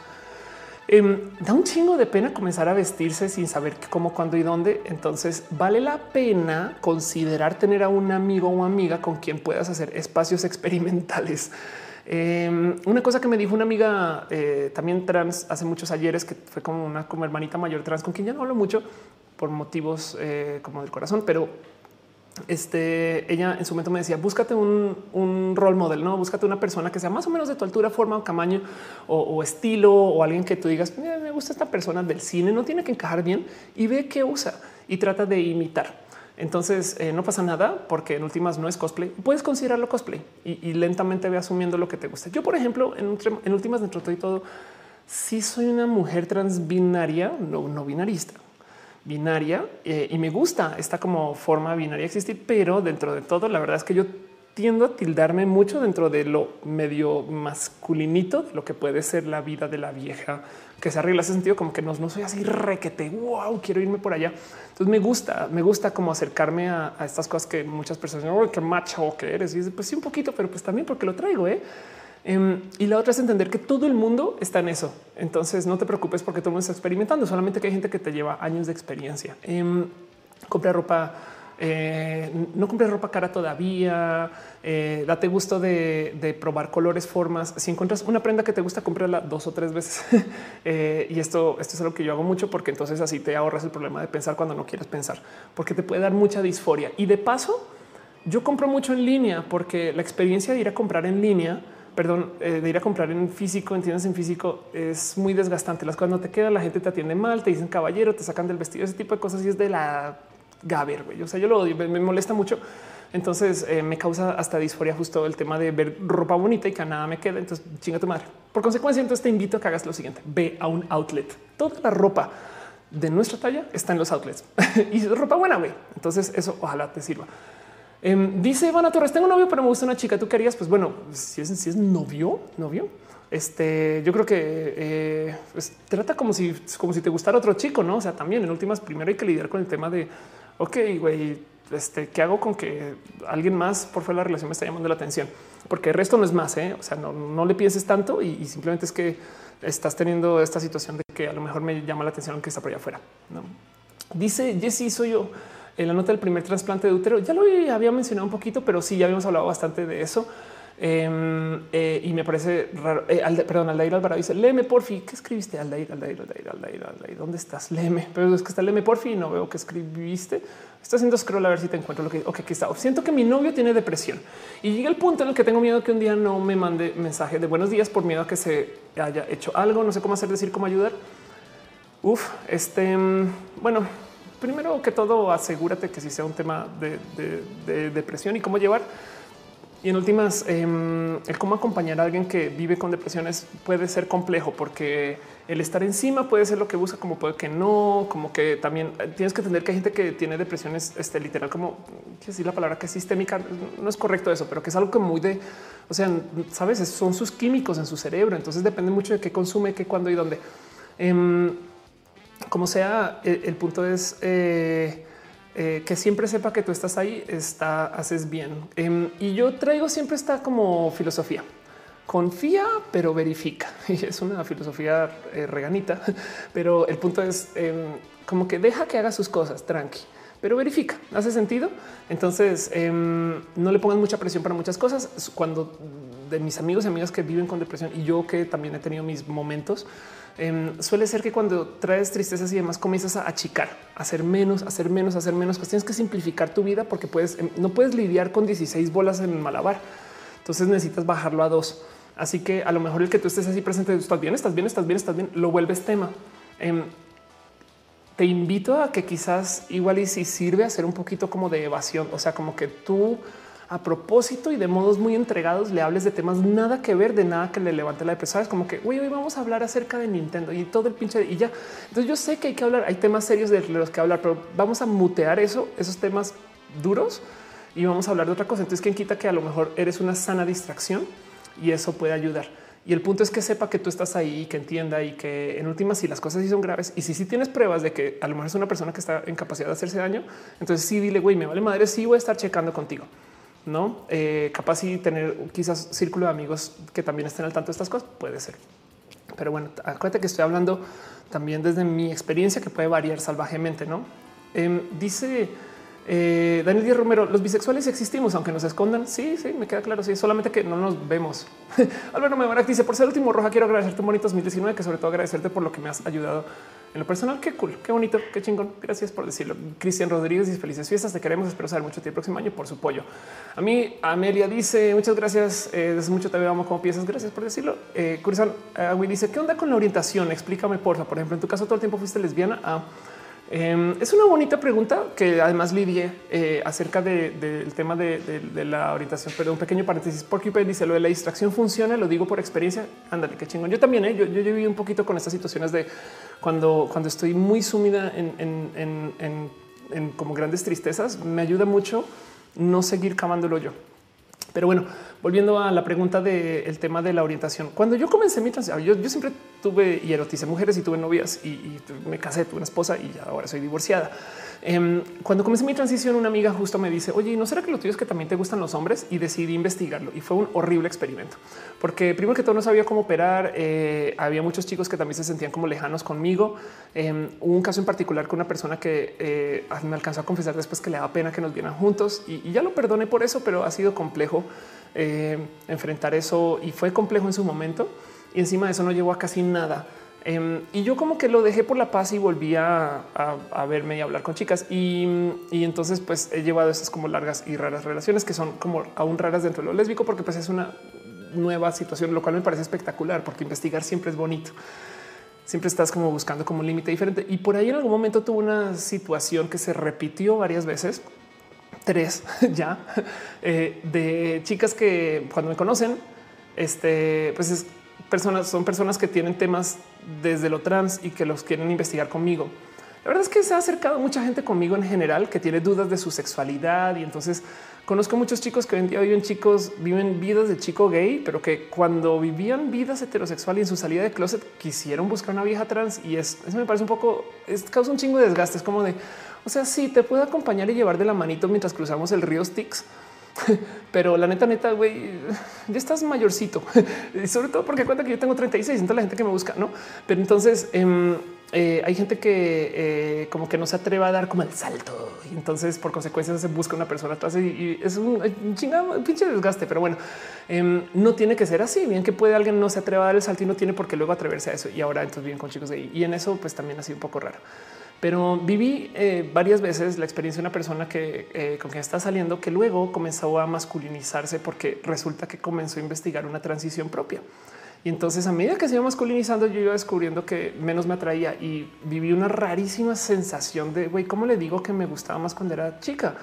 Que es algo que me han dicho a mí muchas veces. Me siento todavía muy culera de haber tenido esta discusión varias veces con varias personas y de hecho todavía tengo una pelea andando con, con alguien por eso. Pero el tema es em, este e-, es complejo porque es decirle no lo siento, pues que no, te erotizo tanto. Me explico y es raro. Eso me lo dijeron a mí también. Hay gente que ve mis fotos de Mao y dice wow, era súper guapo. Y es de pues sí, pero yo en ese entonces me juraba rebodrio a duras penas. Ahorita me juro medianamente atractiva. Hace sentido cuando vivía mi vida de chico, güey, yo era un güey muy solitario, seguramente porque era un asco de persona en general em, eh, o, era muy tímida o, no, o, nunca compartí desde lo personal, porque hay gente que me dice que era una persona muy amable, pero, en mi cabeza era de güey, yo nadie quería salir conmigo nunca. Y, yo recuerdo que me tocaba rascarle mucho al este. Sí, güey, acá está funcionando algo y, en fin. Entonces, eh, rascarle. En fin, eh, cuando comienzo a vivir mi vida y, me, empapo de no es que a mí lo que me gusta es lo femenino. Y de hecho descubrí que no es, eh, eh, o sea, no solo son las mujeres, lo femenino, ese sentido. Em, y, le he desarrollado un chingo de gozo a la cultura lésbica porque se maneja una libertad del ser tan bonita como que cuánto me gustaría que los güeyes se dieran más chance también de permitirse cosas femeninas, pero no. Y la verdad es que ya descubrí que no lo erotizo, entonces no está. Yo sé muy bien que hay una diferencia entre discriminar y elegir porque erotizas. ¿Hace sentido? Claro que cuando, cuando estás saliendo con alguien puedes decir, no, pues es que, perdón, pero yo, sí voy a discriminarte por eso, pero porque tú no te puedes obligar a erotizar algo que no erotizas. ¿Hace sentido? Así que eso em, es un ya lo traes, tu cuerpo está ahí y el único modo de averiguar es literal investigándolo. Así que pues yo me di chance y no funcionó. Y yo creo que en eso lo voy a dejar porque ahorita estoy este, viviendo una espectacular este, este, relación tanto con cómo, cuándo, quién y lo que soy. En fin, dice Ismael, me gusta mucho tu contenido. Disculpa que eh, ¿qué le dirías a una chica trans que por el momento no puede hacer ningún cambio y sus papás no la entienden. Sí, soy yo. te amo. Em, bueno, tengo 18 años. Eh, bueno, te dejo nomás este bichito para que proceses. Eh, yo sé que sientes afán. Yo sé que para todo es ya, ya, ya. Em, y yo sé que te da un poco de estrés. solo guarda en algún lugar en tu corazón que Ofelia, esta Ofelia que ves, esta vieja que ves en redes y en sus videos y que todo eso, yo transicioné a los 28, 10 años después que tú. Entonces em, el tiempo abunda, está de tu lado y, tranqui. Eso es uno. La otra es ten amigos y amigas que sí sepan y ten espacios donde sí te lo puedas gozar. No tienes por qué decirle a tus papás todavía. No pasa nada. Em, date gusto. Así sea. Mira, así sea en cama con los ojos cerrados y en la fantasía, pero date un lugar de sí ser. Hace sentido y ahí comienzas a investigar y a crear y y darte permisos y, a dibujar y escribir y todo eso. Y eventualmente llegará. En algún momento, pues evidentemente planea acercárselo a tus padres si toca, suavizarles el tema si toca, tener aliados si toca, gente que te apoye y te ayude si toca. Y si te tienes que ir de casa, mira, yo salí de mi casa a los 17 años, no por este tema, por otro tema, pero es eso, es como nos formamos y hacemos y tenemos familias por otro lado, porque a veces nuestras familias no nos apoyan. Yo afortunadamente di con familia que sí. Daniel Vargas dice, mi novio y yo eh, siempre te vemos. Gracias por toda la información. Sus puntos de vista me fascinan. Queremos desearte lo mejor este 2019. La paz genial. Igualmente, igualmente. Hígado de pato dice este año tenerte como amiga ha sido mi mayor regalo. ha sido muy divertido. Y sí, claro que quiero ir a Guadalajara y, yo creo que me secuestro a Noelia para eso, para ir a verte. Em, Claudio Cedillo dice mi cuñado apenas se aceptó como tras esos 45 años. Eso quiere decir que entonces ahora es tu cuñada, no? Así sin más, pero cómo decirle a sus papás sería conveniente empezar a platicarlo nosotros con ellos. Em, este, bueno, primero, primero interioriza tu, eh, eh, no más de que claro si es tu cuñado o tu cuñada. A los 45 años conozco mucha gente que ha salido del closet a esa edad. Em, de hecho, hay una historia muy famosa de una persona que salió del closet a los 74 años, que es este Felicia Garza. Em, entonces, o sea, tú piensas que sus papás igual y también son trans, eh, pero eh, pues puede pasar, no? Que nuestros abuelos igual después son, nuestras abuelas y eso puede pasar. Eso es lo bonito de la vida de la diversidad. Eso puede pasar, güey. Em, pero como sea, eh, no, no platica primero con tu cuñada. Voy a asumir que es cuñada, pero porque estoy pensando mal de ti. Igual si es tu cuñado, perdón. Em, platica tu primero con tu cuñada y sé aliada eh, Clau, de, ella, porque lo que más se siente cuando eres trans es soledad. Eh, la gente no te entiende, todo el mundo está raro, eres un tema, eres tema y es de güey. Yo soy una, yo, yo solo quiero el baño, güey. Yo solo me quiero vestir ya, ya tranquila. Estoy muy nerviosa porque me puse maquillaje por primera vez y a los 45 años, no mames. Em, entonces, todo ese tipo de cosas, un remolino en la cabeza y la gente encima de eso preocupada porque no está haciendo algo que no debe. No mames. Entonces, em, más bien que sienta mucha compañía tuya cuando sea momento que lo hable con sus papás, lo, lo va a hablar y lo va a acercar. Además, a los 45 años va a ser una rara y compleja eh, plática. Tu papel, sobre todo si lo o la apoyas, eh, tu papel es entonces ser quien valida su mensaje y eso vale oro, porque entonces ahí sus papás se van a, se van a acercar contigo. ¿Qué pedo? Y tú vas a decir, sí, ya sabíamos y no pasa nada. Ya sabíamos hace años y mira cómo vive de feliz. ¿Hace sentido? Eso em, tú vas a ser la voz de la razón, porque lo que sea que le diga tu cuñada, eh, asumiendo que es cuñada, em, lo que sea que le diga tu cuñada es eh, algo que se va a entender desde la locura. Pero entonces luego vas a llegar tú y decir, no, no está loca, eh, así es. Y entonces, pum, caen los 20. Y ese es un papel súper importante que siempre funciona. ¿eh? Este, eh, así que tú despreocúpate con no, le armes más desmadre de lo que ya tiene, porque seguro está ligando. Si, estaba casada con alguien, divorcio, eh, si tiene hijos, hijos, si tiene trabajo, sabes, todo eso es un huracán de cosas, solo que se sienta acompañada. Y cuando llegue el momento de enfrentar a su familia, tú eres la voz de la razón con la familia para validar que el mensaje este, pues, está bien y, hay muchos ejemplos. O sea, mira, busca a Carla Gascon, que tiene cuarenta y tantos años, acaba de salir, pero tienes una persona súper feliz. Entonces hay mucho ejemplo. Sol Ren dice, platicando con mi esposa de la nada, ella me dijo que si alguna yo le decía que era trans, me dejaba. Soy hombre trans. y ahora, ¿cómo le digo? What? Espera, espera. Em, eh, a, ver, quiero entender esto bien. Si en algún momento tú le dices, o sea, e, e, eres un hombre trans que no le ha dicho a su esposa que es un hombre trans, quiero saber. Este es un raro caso de cómo funciona eso desde lo genital. Bueno, la verdad es que conozco a muchas chicas trans, muchas, muchas como seis, que nunca le han dicho a sus esposos y a sus parejas que son trans. Simplemente hablan de que son infértiles y ya. Eh, y, es un tema o, no han enfrentado el tema de cuando tengamos niños es de no, no. Y, son además bien este, como hasta culeras con eso. Desde guardan tampones en casa. No conozco esas historias, las conozco y son raras y complejas y para mí muy pesadas de llevar. Es de no mames, güey. Si te llegara a pasar algo y acabas en el hospital y demás, es bueno que tu pareja sepa, no sé, es como o, no sé si tú te quieres casar o andar con alguien que sea transfóbico. Entonces, mira, afortunadamente y para tu propio bien, si tu pareja te dijo de plano que es transfóbica, eh, es alguien, te dejo la pregunta a ti, ¿es alguien con quien quieres estar? Y piensa en eso, ¿no? Eh, bien que le puedes suavizar el tema y, si las cosas se ponen muy complejas, pues entonces es hora de decirle. Eh, dices el rey, me acabo de descubrir como hombre trans, pero ese plot twist, está bueno. Ok, ya se me da mucha paz. Entonces, pues eso, eso. Dice Mana Torres que si no tengo frío, yo rara. No, si ya tengo un tema. No, no existen. No, exacto. El, el, único que tiene frío en esta familia es Matu y por eso se hace bolita.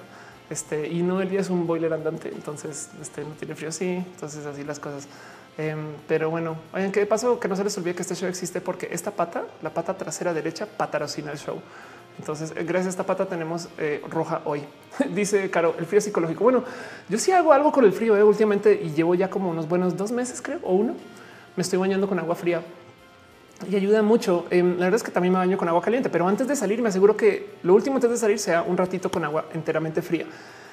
Eh, que tiene lo bonito que entonces salgo de la regadera y siento calor y a lo mejor entonces ya me jodí el termostato. En fin, Matías Alfaro dice ya que estás explorando el área musical, ¿qué opinas de la música contemporánea? ¿Es elitista o pretenciosa o falta de educación en general? Influencias del mercado binario, músico popular académica. Em, eh, dame un poquito más eh, de, datos de a qué te refieres con el tema de la música contemporánea, porque hay muchos contemporáneos en el momento. creo que estamos viendo una rara época donde la gente es, aunque parezca lo contrario, sumamente, pero sumamente educada en el tema de música. Gracias a las redes sociales tenemos acceso a tanta música que conocemos música del mundo, música local, música de tren de mame, música súper, súper bien trabajada y música para nada trabajada y todas tienen sus modos de entrar. Lo único que me salta de la música en particular, y justo lo discutí hoy en la mañana con Noelia, es cómo se cree, es, es la falsedad que hay detrás del performance, que no se celebre. Yo creo que si se hace en el cine, se debería de hacer en la música. Eso es algo que le levanté a Jaime Altozano, pero es este cuento de cómo en el cine celebramos cuando nos dicen algo que es falso. Mira cómo realmente los Avengers no son de verdad. O sea, Hulk es un hombre de 1,20 y Thor eh, realmente es un eh, este niño afroamericano que grabamos y le pusimos todo encima en CGI, no ese tipo de cosas em, y demuestran todo esto. Y en la música no. Y últimamente que he estado justo empapándome mucho de no más el uso de Logic y saber que Logic te puede verificar este literal, te puede auto entonar y te puede además modificar tu tempo y ponerte a tiempo ya me rebasa. Es de, es de claro, güey, y se súper vale y me lo gozo. Es de wow, qué chingón. No lo uso porque la verdad es que todavía a duras penas estoy tocando en vivo medio completín. Pero, pero es, es un siento yo que falta el celebrar un poquito la falsedad de la música para que eh, nos demos gusto total de llevarlo a su última expresión. Es, de, es como ese cuento que ahora, ya que por fin aceptamos que hay autotune, entonces hicimos música con autotune güey, debería haber mucho de todo lo demás, no todas las otras herramientas. Hace sentido. Espero que eso haga sentido, por lo menos. Dice Dale Caro que es Logic. Logic es el GarageBand Pro. Así como tienes eh, este iMovie y hay una versión, un hermano adulto de iMovie que este es eh, Final Cut. Entonces tienes GarageBand y el hermano mayor es Logic y es lo mismo. Metal Blood dice tiene razón, sin embargo es parte del consumo que compra la gente. Al final a través de la música la audiencia eh, este se, se pretendiendo sacar su otro. Yo entiendo mucho eso. Sí, la verdad es que la música es muy bonita justo por eso, pero, pero es un yo creo que acerca de donde está la música hoy. eh, es un em, le hace una falta de servicio a todo el trabajo que hay en postproducción, el que la postproducción se supone que sea invisible y ya. Pero bueno, en fin, deja Orienta Topics. Un abrazo financiero. Muchas gracias, muchas gracias, muchas gracias. Sara de Noche dice el que Lady manda saludos y también un abrazo a Orienta Topics Piña para ti, piñas para ti. Latix dice cúrase que a través de una que a través de una partitura puedes obtener un sonido real de instrumentos nativos. Pues es lo que hicimos la música. Sí, total. Eso me parece súper divertido. Amelia Alejandra Ortega dice cómo no armar a cuando nos da tantas cosas buenas. Ay, gracias. Igualmente.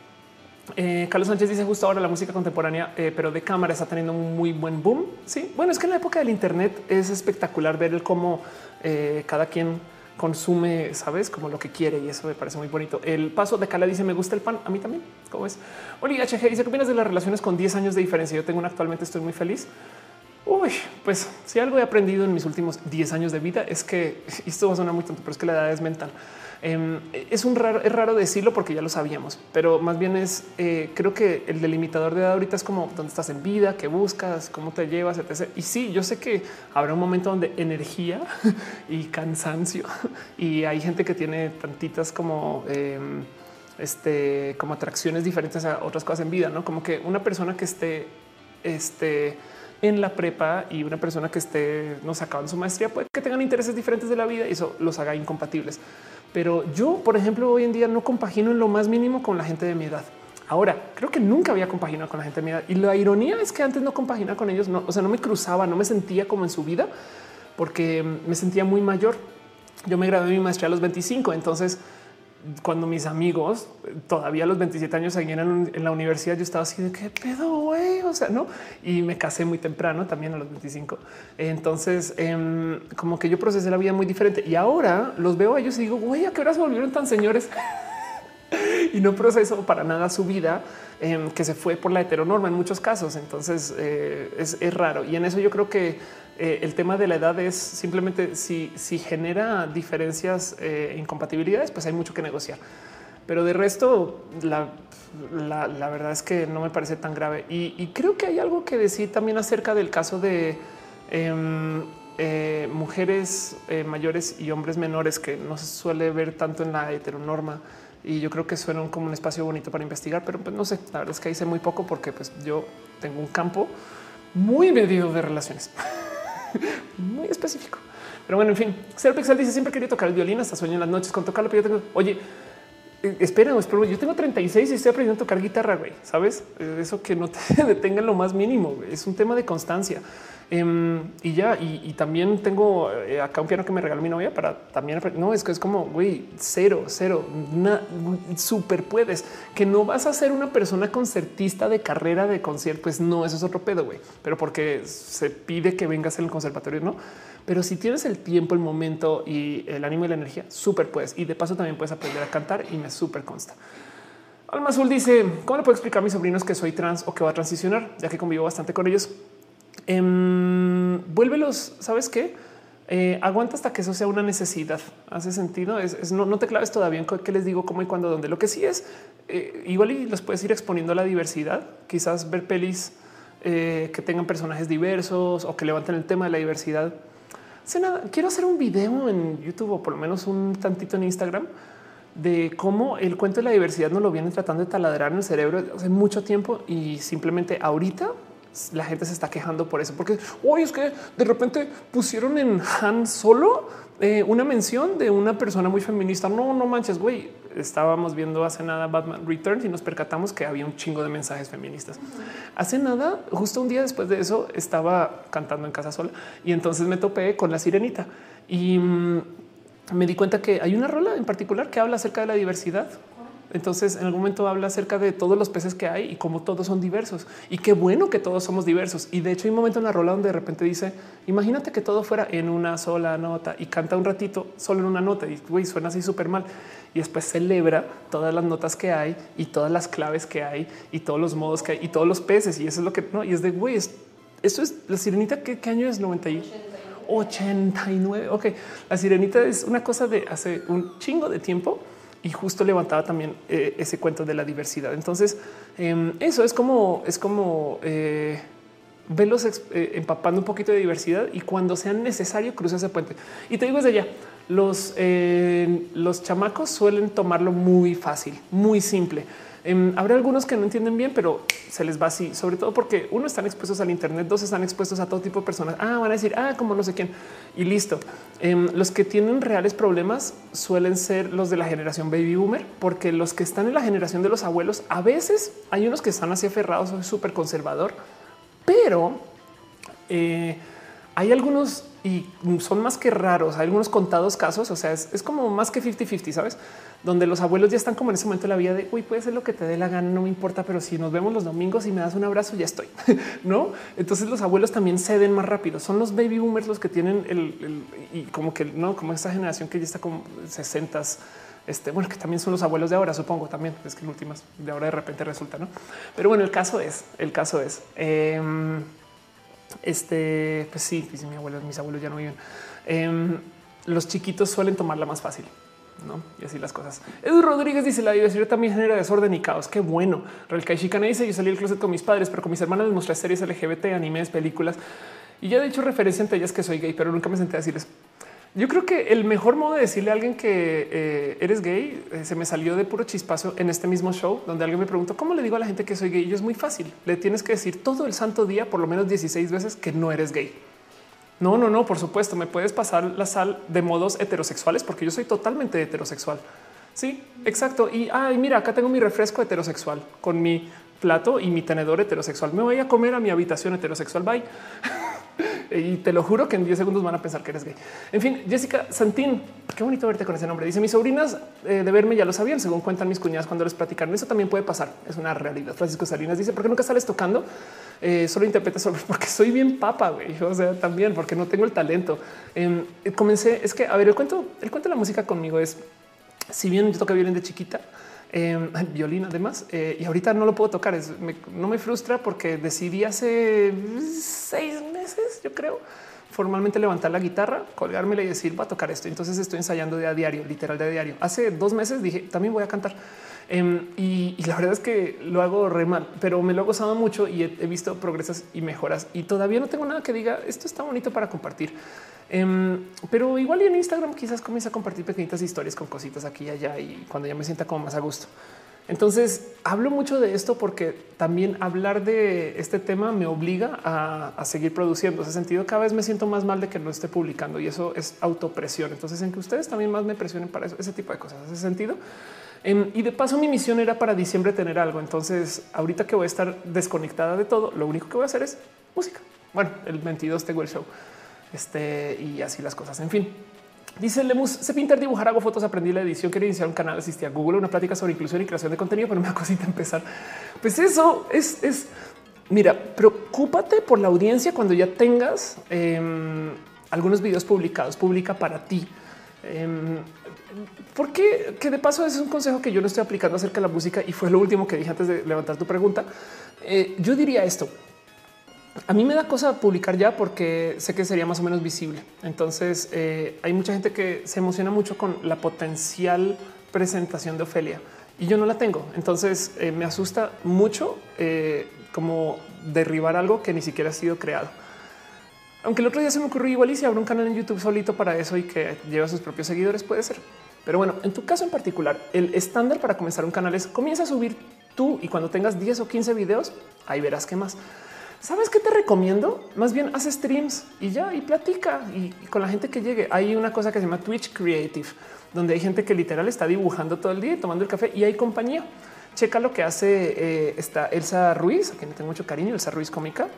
Em, que por si no ubican, Elsa Ruiz es básicamente una versión súper cool eh, de mí o yo soy una versión región 4 de ella.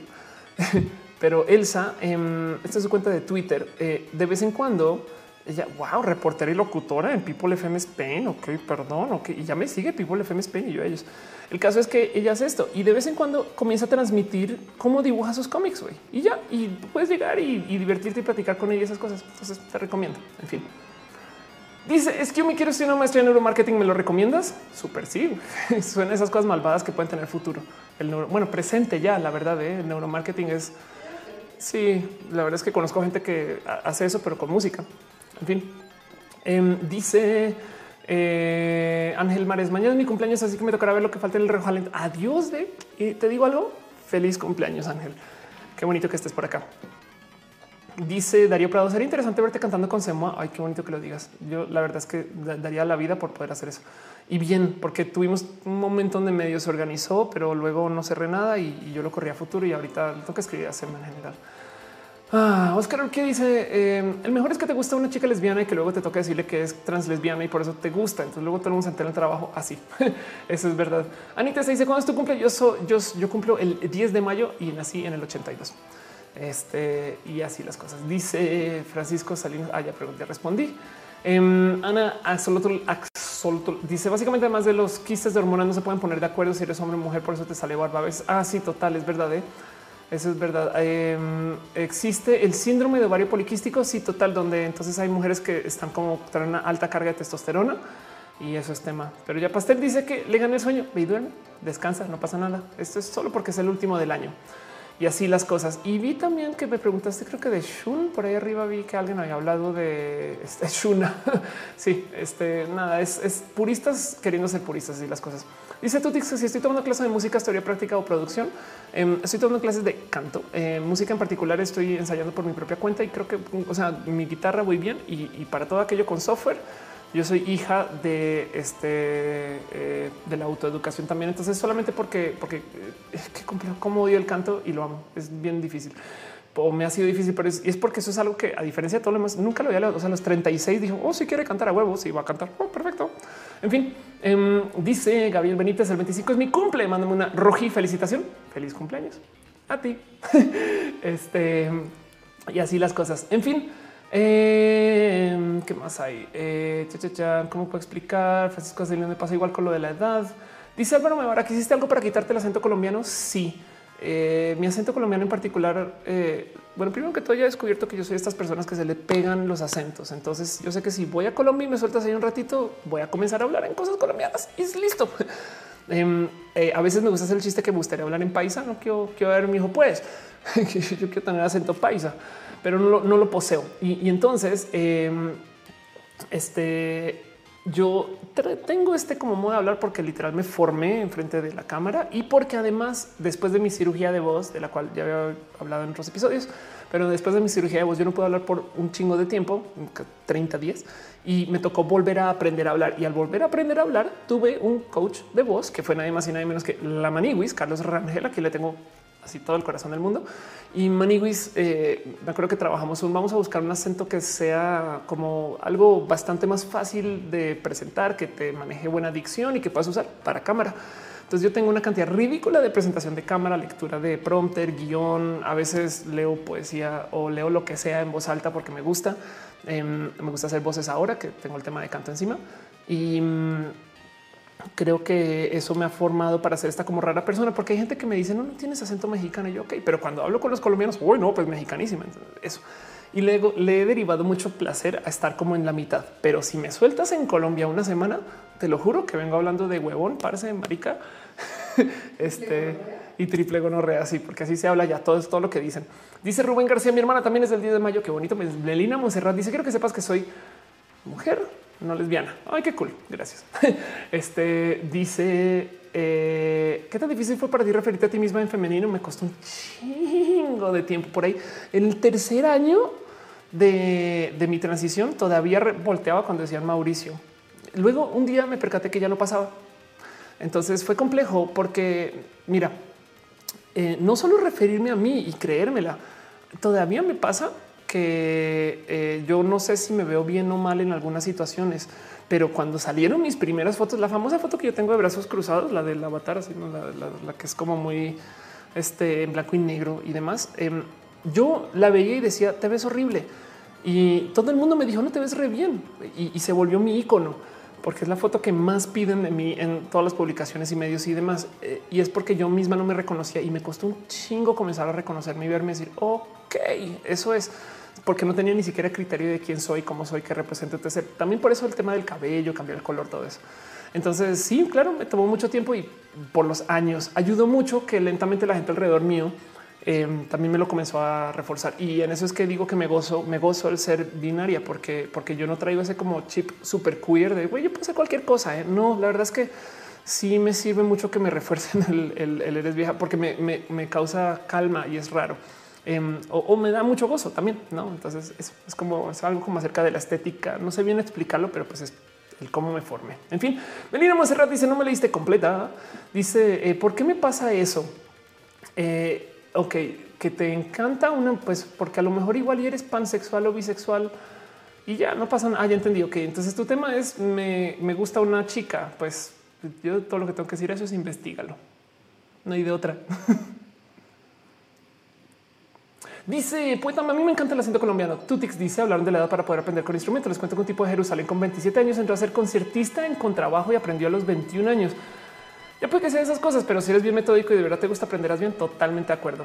Este mm, dice pon la foto que no me acuerdo. Ah, es esta Ofelia Pastrana.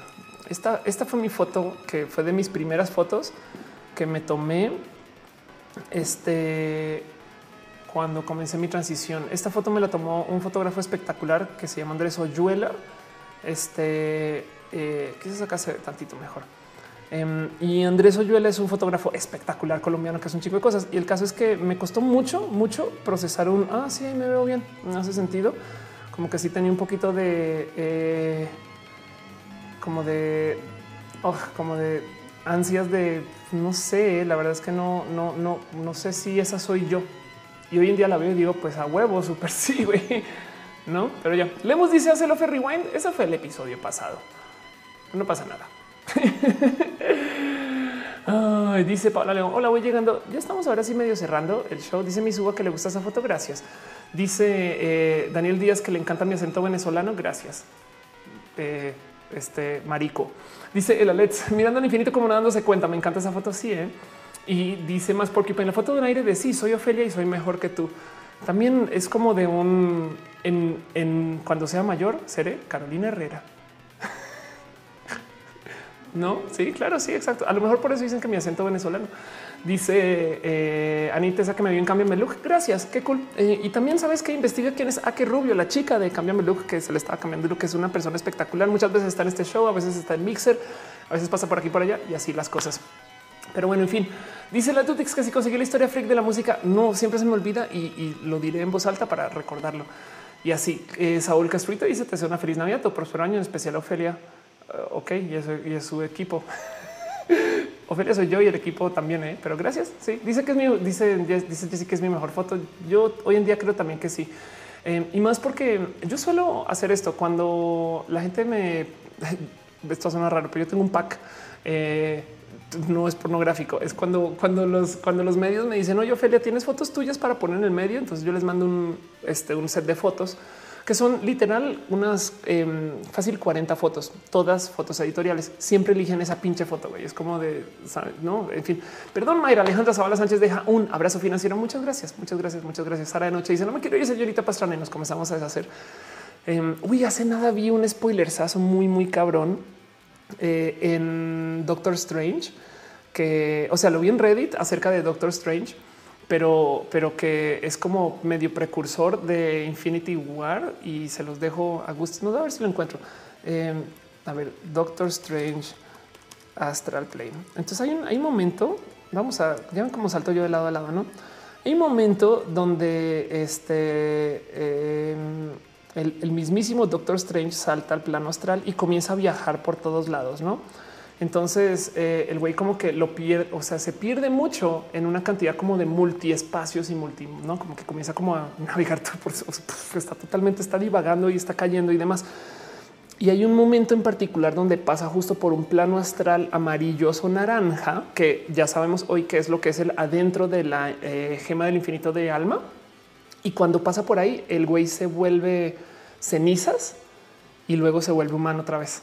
Eh, y entonces la gente lo está compartiendo como de bueno, esta es la prueba fehaciente de lo que ya sabíamos, porque si leen el cómic ahí está, em, pero es de eh, que hay muchas personas que realmente está en el plano astral. Perdón si les spoilería cosas, pero este es el último roja del año. Entonces ahí les dejo. Y para mí es ganas de volver a ver Doctor Strange. En fin, Carlos Sánchez dice aquí es cuando el show se empieza a descontrolar un poquito. Lina Monserrat dice se les encantará. Gracias. Este y repites de nuevo que no es lesbiana. Bien, puede ser bisexual, no pasa nada, o pansexual o nada. Y así las cosas. John Battery dice llegué tarde, pero el miembro fundador del roja alentado por ahí me pongo a mano. Sí, chingón. Este y así las cosas. Em, entonces, eh, yo solo quiero dejarles esto. Es el final del año. Em, nos vamos a ver en poquitas semanas. Es más, va a contarlas. Vamos a ver cuántas rojas no voy a hacer. Eh, porque también la verdad es que la próxima semana tenemos la Navidad. Entonces, esto es, estamos al 17 la próxima semana. El 24 no haría roja. fin, se acabó. Luego la otra semana es fin de año. Entonces tampoco es el 31. Y luego la otra ya es 7 de enero. Este, entonces yo volvería para el 14. Em, y de hecho, sí, para, porque la primera semana después de Reyes todavía estoy por fuera. Así que van a ser una, dos, tres, va a ser tres semanas sin roja y después volveré. Lo que sí es me mantendré presente en redes sociales, me mantendré presente en Instagram, esté haciendo videos. Ojalá quizás en Twitch me aviente a hacer streams de vez en cuando estas cositas. No se preocupen que roja, este, o sea, yo acá sigo y si funcionan las cosas, entonces se harán rojas en vivo. Y, si ustedes miren, hagamos un deal, hagamos un acuerdo. Si ustedes tienen síndrome de abstinencia de Matú, me pueden poner un Twitter, me pueden un mensaje en Twitter, un Twitter, no ya hablé como me pueden poner un tweet diciendo Ofelia, por favor, mándame una foto de Matú y lo haré. Prometo. Así las cosas. Dice Monserrat Morato, ¿no vamos a comer rosca con roja? Yo creo que mm, puede que sí, pero no en YouTube. Dice Sol Ren, necesito, necesito que veas Game of Thrones, necesito tu opinión de muchos personajes. La mejor persona para hablar de Game of Thrones es con eh, Erika Brego, que no sé si ya sigue por acá todavía, pero búscala, Cat Power, mucho cariño, la quiero mucho. Carlos Gutiérrez dice que le gusta esa foto, ándale. Real Chicana dice, ¿cuáles son tus metas para este 2019? Hacer menos y mejor. Fin. Este, y evidentemente salir con el tema de música, ahora sí. Eh, y, también el tema de impro. Entonces, menos y mejor. Esa es como mi misión. Y pues así, Francisco dice que le gustan mis historias de Instagram. Gracias porque son súper al azar, súper, súper al azar. Eh, Ana solo dice quiero hacer un pitch de una serie animada. Algún tip para pitchar? Eh, sí, bueno, sobre todo cuando se trata de una serie animada, trata de tener un poquito de material maqueta, pero se trata del saber presentar más que de la idea en sí. Eh, eh, como que hay que saber emocionar a la gente. Muchas veces em, este, contar una buena historia puede ser parte de. Entonces, saber, saber como emocionar a la gente con una idea que ellos no han escuchado puede ser más importante que, la idea sea muy buena. ¿En sentido? Claudia Cedillo dice que es adicta a los gatos. Yo creo que ellos también son adictos a nosotros de un modo u otro. Y así. Y entonces Ariel Rosas dice se te salió el modo tía con mandar un Twitter un chingo. güey. Lanzo dice espero que te lo pases de lo mejor estas fechas. Todo el éxito para el año que viene. Igual para ti.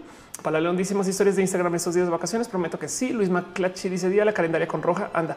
Eh, y eh, Danny Troll dice quería irte hasta Querétaro, pero está lejos, está lejos, me queda claro. Y no te preocupes, que habrá más roja también acá y en potencia este Metepec. Pero así las cosas. Entonces, siendo eso, habiendo pasado por tantas cosas y no habiendo platicado con ustedes, este eh, creo que es hora de ir cerrando este show. Formalmente llevo al aire tres horas y diez minutos lo cual quiere decir que se está acabando este roja. Y entonces, siendo lo que es, manda gracias por acompañarme todo este tiempo. Gracias por todos estos rojas y gracias por ser parte de. Gracias por no odiarme después de que nos quedamos todos sordos. Todo lo que les tengo que decir con eso, yo también me quedé sorda. Entonces, ahora todos tenemos en común eh, nuestra incapacidad auditiva. Eh, y yo creo que fue parte de eso. Dice Ana feliz Yul, igual. Jorge Rosales dice mucho tiempo sin roja. Menos mal tengo recalentados pendientes. Sí, y además recuerden que están las redes sociales. Yo no me voy, me explico. Yo me quedo por acá. Solo que voy a no estar eh, los lunes haciendo el show, pero el show vuelve y volverá quizás de un modo muy épico o de un modo muy bueno. Voy a reinventar el logo, estas cosas, no sé qué. Todo eso lo quiero cambiar muchito y pues no se preocupen que todo eso sucederá para el próximo año. Entonces pasen un bonito año nuevo, una bonita Navidad, unas bonitas festividades.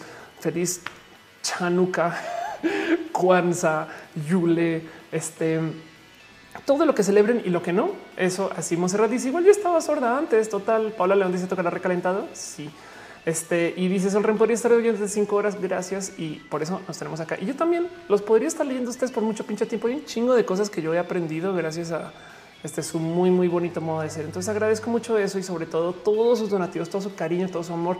Caro que ha estado moderando, siempre está sin falla este Dani, este Monserrat, eh, este, o sea, toda la gente que viene y está acá. Noelia que me acompaña siempre, Matú que no tiene a dónde ir porque acá vive, entonces pues le toca, pero pues como sea, muchas gracias a Caro, a Montserrat Morato, a Nifel que está, que está acá. Qué bonito, qué bonito verte. Y también un abrazo a Bebs, analógicamente Ariel Rosas, que siempre te ven en Twitter. Muy fan de leerte. A Articuana, a Bananina, Nina, Nina, Comando de Ruta, Dan 010690, a Daniel GF 72222, a Dani Troll 3, a Elalet 7, a Estrella Cabrales. Y también un abrazo a Interfector, a Joan Saurus, a Jonathan Quirino, a Jauregui, a la Tutix, a Más Porcupine. A Tutix un abrazo también. Eh, un abrazo que además no nos podemos ver cuando estás acá, pero te lo prometo que este luego compensamos. A Moon Moon. Ah, no, es Mu, es Mumu TV5, a Real Kaishikana, Restreamio, Bota, Rubén, a Santiago Ruiz 713, a Sasha Delar, a Selva de Trueno, a Slow Cool, a Sol Rendos y a Tei de la gente bonita que está en el Twitch y también a la gente que está en YouTube. Ya saben que YouTube le encanta, pero le encanta olvidarse de nombres. Entonces, si no los mencioné, no me odien, no me odien. Pero pues bueno, también de paso, perdón, un pequeño paréntesis. Un abrazo especial a Tremoral que está en Mixer y es la única persona en Mixer ahorita porque casi nadie llega de Mixer. Pero bueno, en fin, un abrazo a Aldo Receta, a Alma Azul, a Lanzo Méndez, a Álvaro Meroac, a Amelia, a Alejandra Ortega, a Ana Noriega, a Andrea Pérez, a Ana Soltl, a Carlos Bartolo, a Carlos S. Gutiérrez, a Claudia S. Cedillo, a Carlos nuevamente, a Dana Jiménez, a Daniel Díaz Romero, a Jair HM, Francisco Javier Rodríguez Flores, a Gabriel Benítez Molina, Gerardillo, a Hígado de Pato, uno de mis tuiteros favoritos. Fin, punto. En fin, que de paso, Hígado de Pato, Cuacarraquear, ¿qué está pasando en Guadalajara? A Jessica Santín Rodríguez, qué bonito que estés de Jesse. Qué bonito a Jesse, que también Jesse soy yo. John Batoría, Jorge Rosales, José Cruz, José Julio Hernández Lila, Rebollar, a Loli S22, a Luis Farro de Paradise IMA, Luis Maclachi, Luis Tua, María de Jesús Olivares Aguilar, Mauricio González Pola, a Melina Montserrat, al multiverso LGBTTI, a Ni Loco 92, Anillo Luna, a Oli HG. Muchas gracias a Felipe Pastrana, quien está en la lista, porque pues las clonas, no? También un abrazo a Paula Leona, Quizran Agui, a Robotania, un abrazo por allá, Tania. Qué bonito verte por acá. A Saúl Castruita, a Scarlett Cat, On Lemos y a Wing a Moran Garzón. Entonces también te paso un abrazo a Coacarraquial, quien también acá de vez en cuando y es este gran acompañante. Y a Cat Power, que estuvo por ahí un ratito. A la gente que entró, salió. A la gente que no les dijo Twitter, ni YouTube, ni demás. Lo siento, pero pues también para estar recalentado. Y miren, ha sido un año espectacular. Eh, bien podría decir que creo que este año hicimos más de 40 rojas. Fácil. Eh, no sé si 50 rojas en particular. Creo que hubo un breakcito cortito. Pero como sea, este es el show que hicimos. Esta es la casa que construimos. Este, este es nuestro espacio de amor, cariño eh, y, este lugar que seguirá con nosotros por mucho tiempo. Entonces no se preocupen. Y como siempre, em, los invito a que sea una pasada por un Discord. Es más, va a poner el link. Gracias a que lo está poniendo en Twitch. Entonces acá está el Discord. Va a poner el link en YouTube también. Em, por si se quieren dar una pasadita por eh, un lugar donde podemos platicar también por fuera, pero como siempre nos encontramos en las redes sociales, nos vemos en el Discord. Sara de noche dice que faltó, es verdad, ahí estás, Sara, ahí estás, tienes toda la razón. ¿Quién más, quién más faltó de paso? Eh? Me gustaría, me gustaría ver. Es una lástima. Eh, Héctor Julián Celey, qué cool verte, no lo recuerdo leerte. Em, vamos a darle scroll por aquí a nombres. También vi por ahí a Álvaro Mebarak, que no recuerdo ver, Oscar Urquía, que no recuerdo ver en la lista, Sea Lunas, que no recuerdo ver en la lista, David Álvarez Ponce, este Patreon desde épocas inmemorables. Y también de paso, un abrazo especial a Luigi Forestieri, quien gracias a él existe ese show, y a Mauricio Padilla, analógicamente Guillermo Mendieta Sanz. Paso un abrazo analógicamente que me está escribiendo está acerca de raros y bonitos y divertidos temas últimamente. A Gabriel O, a Daniel Boone, Donis, a Alex Melo, alias El Alex, a Maritza Bernabe, a Carlos Adrián, el artista formalmente conocido como Camorales, a Trini de Patacones, a David, a Álvarez Ponce, a Jair Lima, Alejandro Alcántare, ya que Rubio, Gracias por ser parte de todo eso. Más Porcupine dice haré maratón de todos los shows del año. Uf, cuánto tiempo será eso? Güey? Este y dice Scarlett yo falté. Entonces, un abrazo a ti también. Jonathan Quirino falté. Un abrazo a ti también. Metal Blood falté. Y eso que tuviste el que salió con Metal cuando tuvimos problemas con los audífonos. Entonces, así las cosas. Y dice Marco Montoya algo tan bonito. Dice Roja son los amigos que hicimos en el camino. Italia Ramírez dice feliz Navidad. Así las cosas. Scarlett dice mejor deseos vibras. Scarlett Team. Totalmente de acuerdo. Pena Rubra también. Un abrazo para ti. El día Romero, un abrazo para ti. Y así las cosas. Entonces, banda, gente bonita, los quiero mucho. Ay, Link dice: Yo falté ayer, fue mi cumple. Happy birthday también. ¿Por qué cumple tanto en esta época? en fin, los quiero mucho. Díganme cualquier cosa. Nos vemos eh, o no, o sí. No sé. Todavía tengo un par de videos que subir aquí a este canal. Entonces, eso estaré haciendo a lo largo de este, pues a lo largo de estas semanas. en fin, dice Javier que también faltó. Un abrazo. Bye. Los quiero. Feliz año.